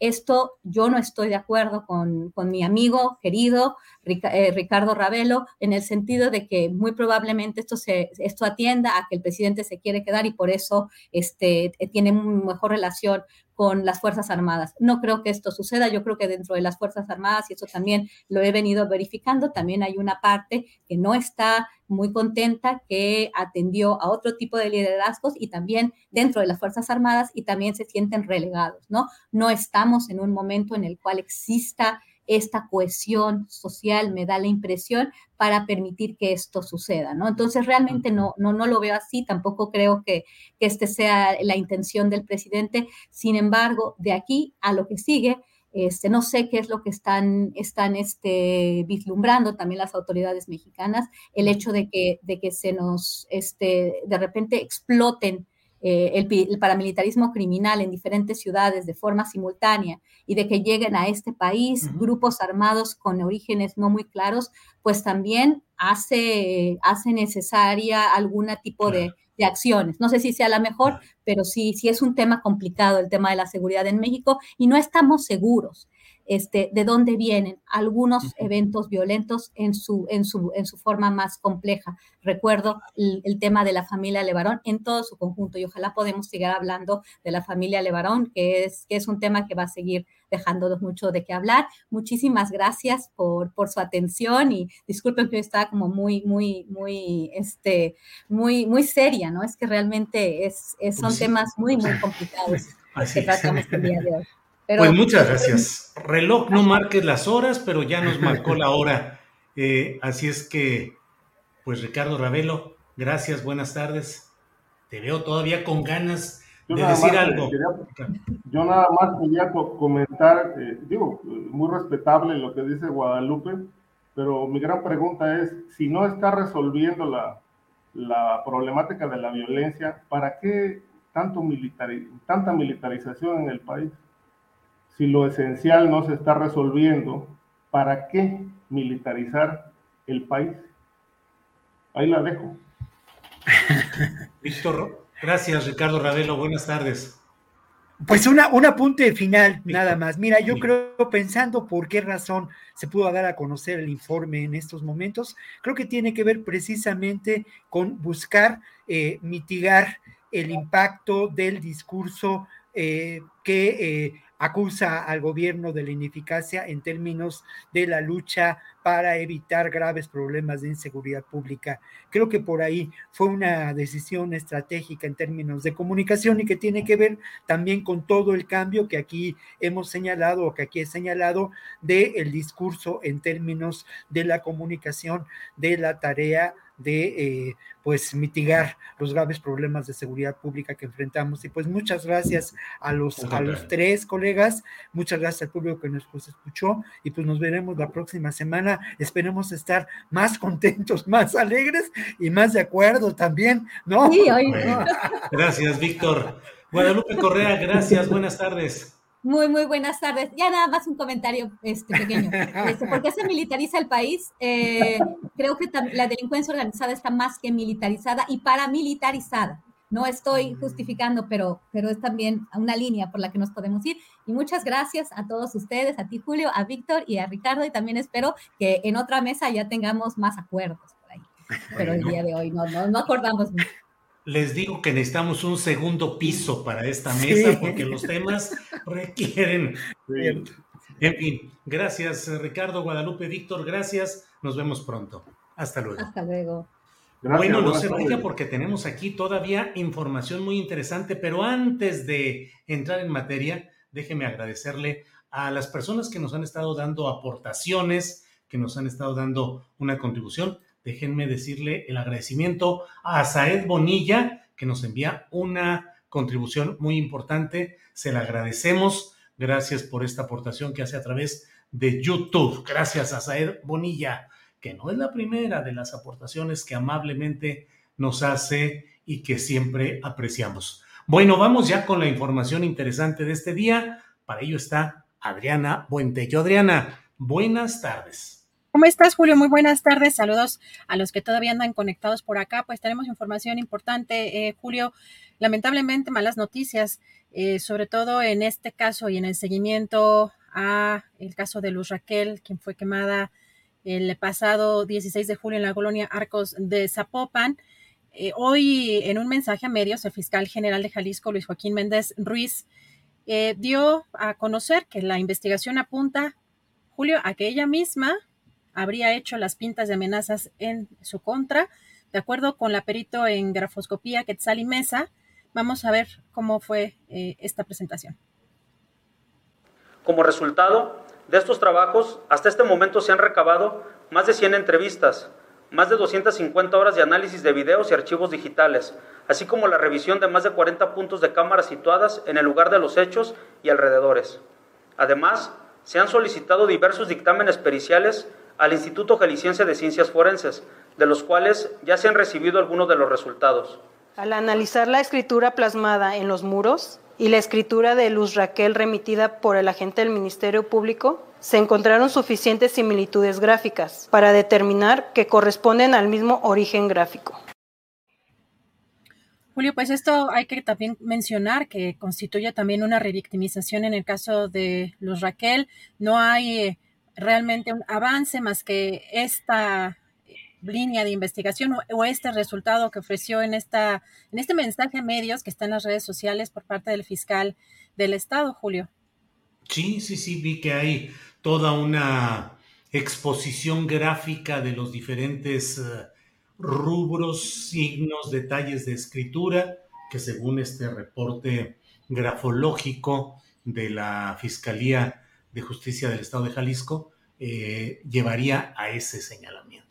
Así es, pues sí, e, ese, lo que me mostraron en esta conferencia o en este mensaje a medios, básicamente están, eh, lo que dicen, están exculpando al que ya estaba señalado, al indiciado eh, o, al presunto agresor de Luz Raquel, y con este, esta investigación o este análisis, pues quedaría exculpado y están eh, pues inculpando a la propia Luz Raquel. Y Julio, también comentar que hay más información hoy en la conferencia mañanera, pues sorprendió la voz del presidente Andrés Manuel López Obrador, que apareció, pues así vamos a escuchar.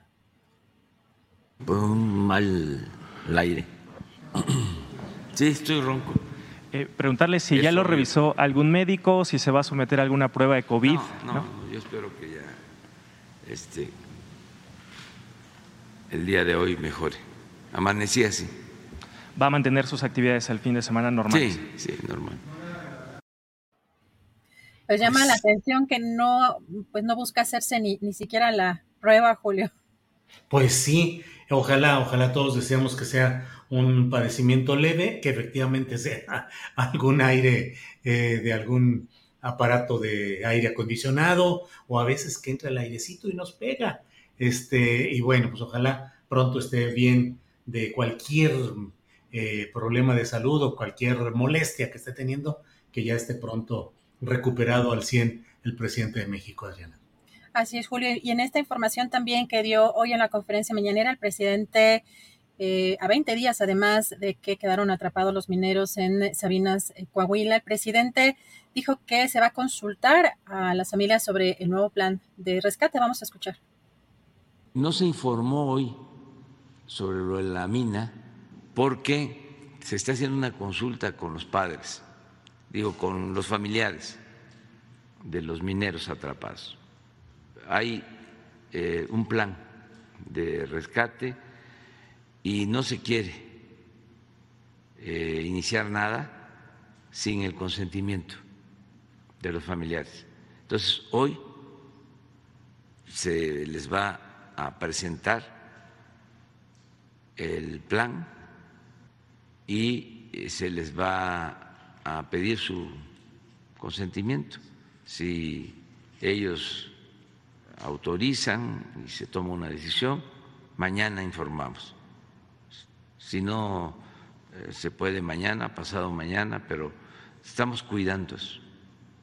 O sea, no tomar nosotros las decisiones sin consultar a los familiares los familiares de estos 10 mineros eh, que quedaron atrapados en esta mina en Sabinas, hoy dijeron que, bueno, Protección Civil, en este caso la, titular Laura Velázquez, eh, les comentó que el rescate va a llevarse entre 6 y 11 meses, que el método será mediante tajos a cielo abierto, lo cual ellos eh, rechazaron. También están pidiendo la renuncia de la titular de Protección Civil y eh, pues aquí estamos viendo en este mensaje eh, de la organización Pasta de Conchos, nunca, absolutamente nunca se ha hecho una obra minera como la que se está, eh, la que está proponiendo Protección Civil y la CFE para recuperar los cuerpos de mineros atrapados en pozos, minitas y cuevas. Es inadmisible que no dejaran trabajar a las cuadrillas de rescate que han recuperado 153 mineros, Julio. Híjole, pues sí está la discusión es fuerte acerca de lo que se debe de hacer, de los planes, y ha habido pues varias críticas y señalamientos adversos contra Laura Velázquez, que es la titular de Protección Civil del Gobierno Federal, a quien algunas eh, eh, personas allá en Coahuila señalan como que no conoce a fondo este tema y que ha habido decisiones equivocadas. Ya iremos viendo qué es lo que sucede, pero por lo pronto, pues siguen sin poderse recuperar los cuerpos, Adriana. Vamos a darle seguimiento también a este tema, eh, sobre todo porque eh, las familias dicen que no han sido realmente atendidas o escuchadas y pues los días siguen eh, transcurriendo, Julio.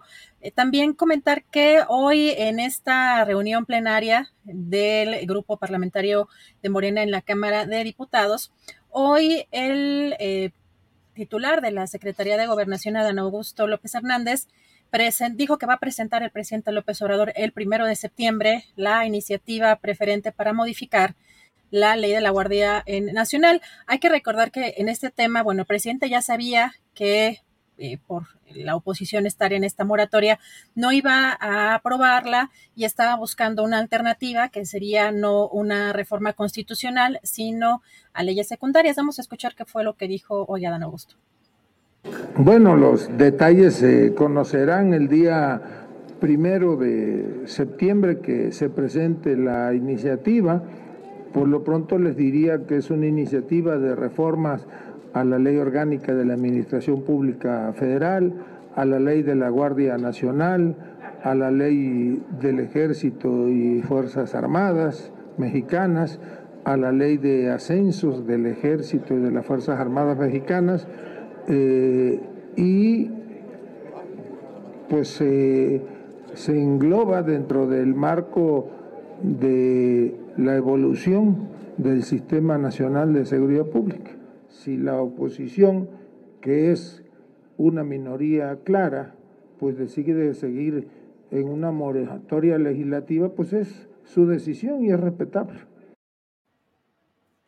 Pues vamos a ver, va a ser muy interesante que podamos ir viendo eh, cómo se presenta esta eh, propuesta de reforma a una ley cuando el artículo 21 de la Constitución General de la República establece no solo que haya mando civil, porque esa es una, una discusión equivocada que se ha estado dando, que se dice, pues hay un mando civil porque el presidente es un civil y es el comandante supremo de las Fuerzas Armadas. No, la, en, dos, en dos momentos del artículo 21 de la Constitución se dice que la Guardia Nacional será de carácter civil, no solo que tenga un mando civil, sino específicamente dice estas tres palabras, de carácter civil, es decir, debe ser de carácter civil, no solo tener un mando civil y bueno, pues iremos viendo cómo lo proponen. Seguramente los abogados de la presidencia de la República pues van a presentar algo interesante. Y luego ya veremos el aspecto político que va a ser una discusión sabrosa en la Cámara de Diputados, Adriana.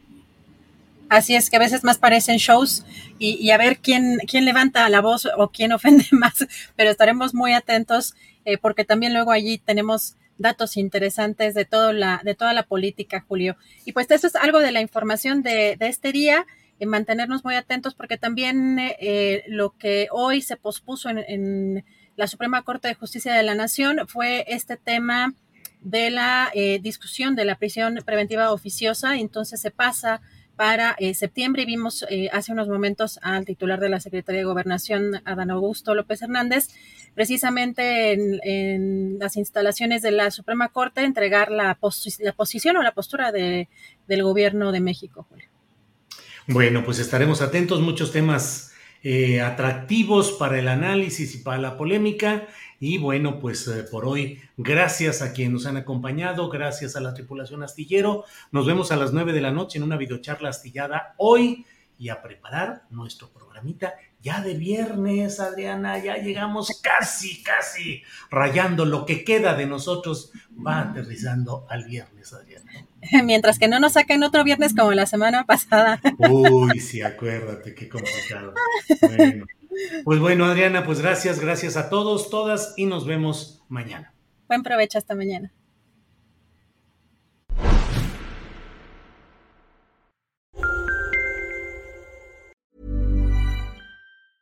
Planning for your next trip?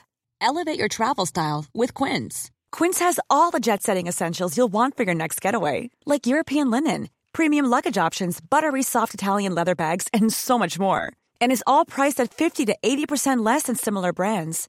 Plus, Quince only works with factories that use safe and ethical manufacturing practices. Pack your bags with high-quality essentials you'll be wearing for vacations to come with Quince. Go to quince.com/pack for free shipping and 365-day returns. When you make decisions for your company, you look for the no-brainers. If you have a lot of mailing to do, stamps.com is the ultimate no-brainer. Use the stamps.com mobile app to mail everything you need to keep your business running with up to 89% off USPS and UPS. Make the same no brainer decision as over 1 million other businesses with stamps.com. Use code PROGRAM for a special offer. That's stamps.com code PROGRAM. Para que te enteres del próximo noticiero, suscríbete y dale follow en Apple, Spotify, Amazon Music, Google o donde sea que escuches podcast. Te invitamos a visitar nuestra página julioastillero.com.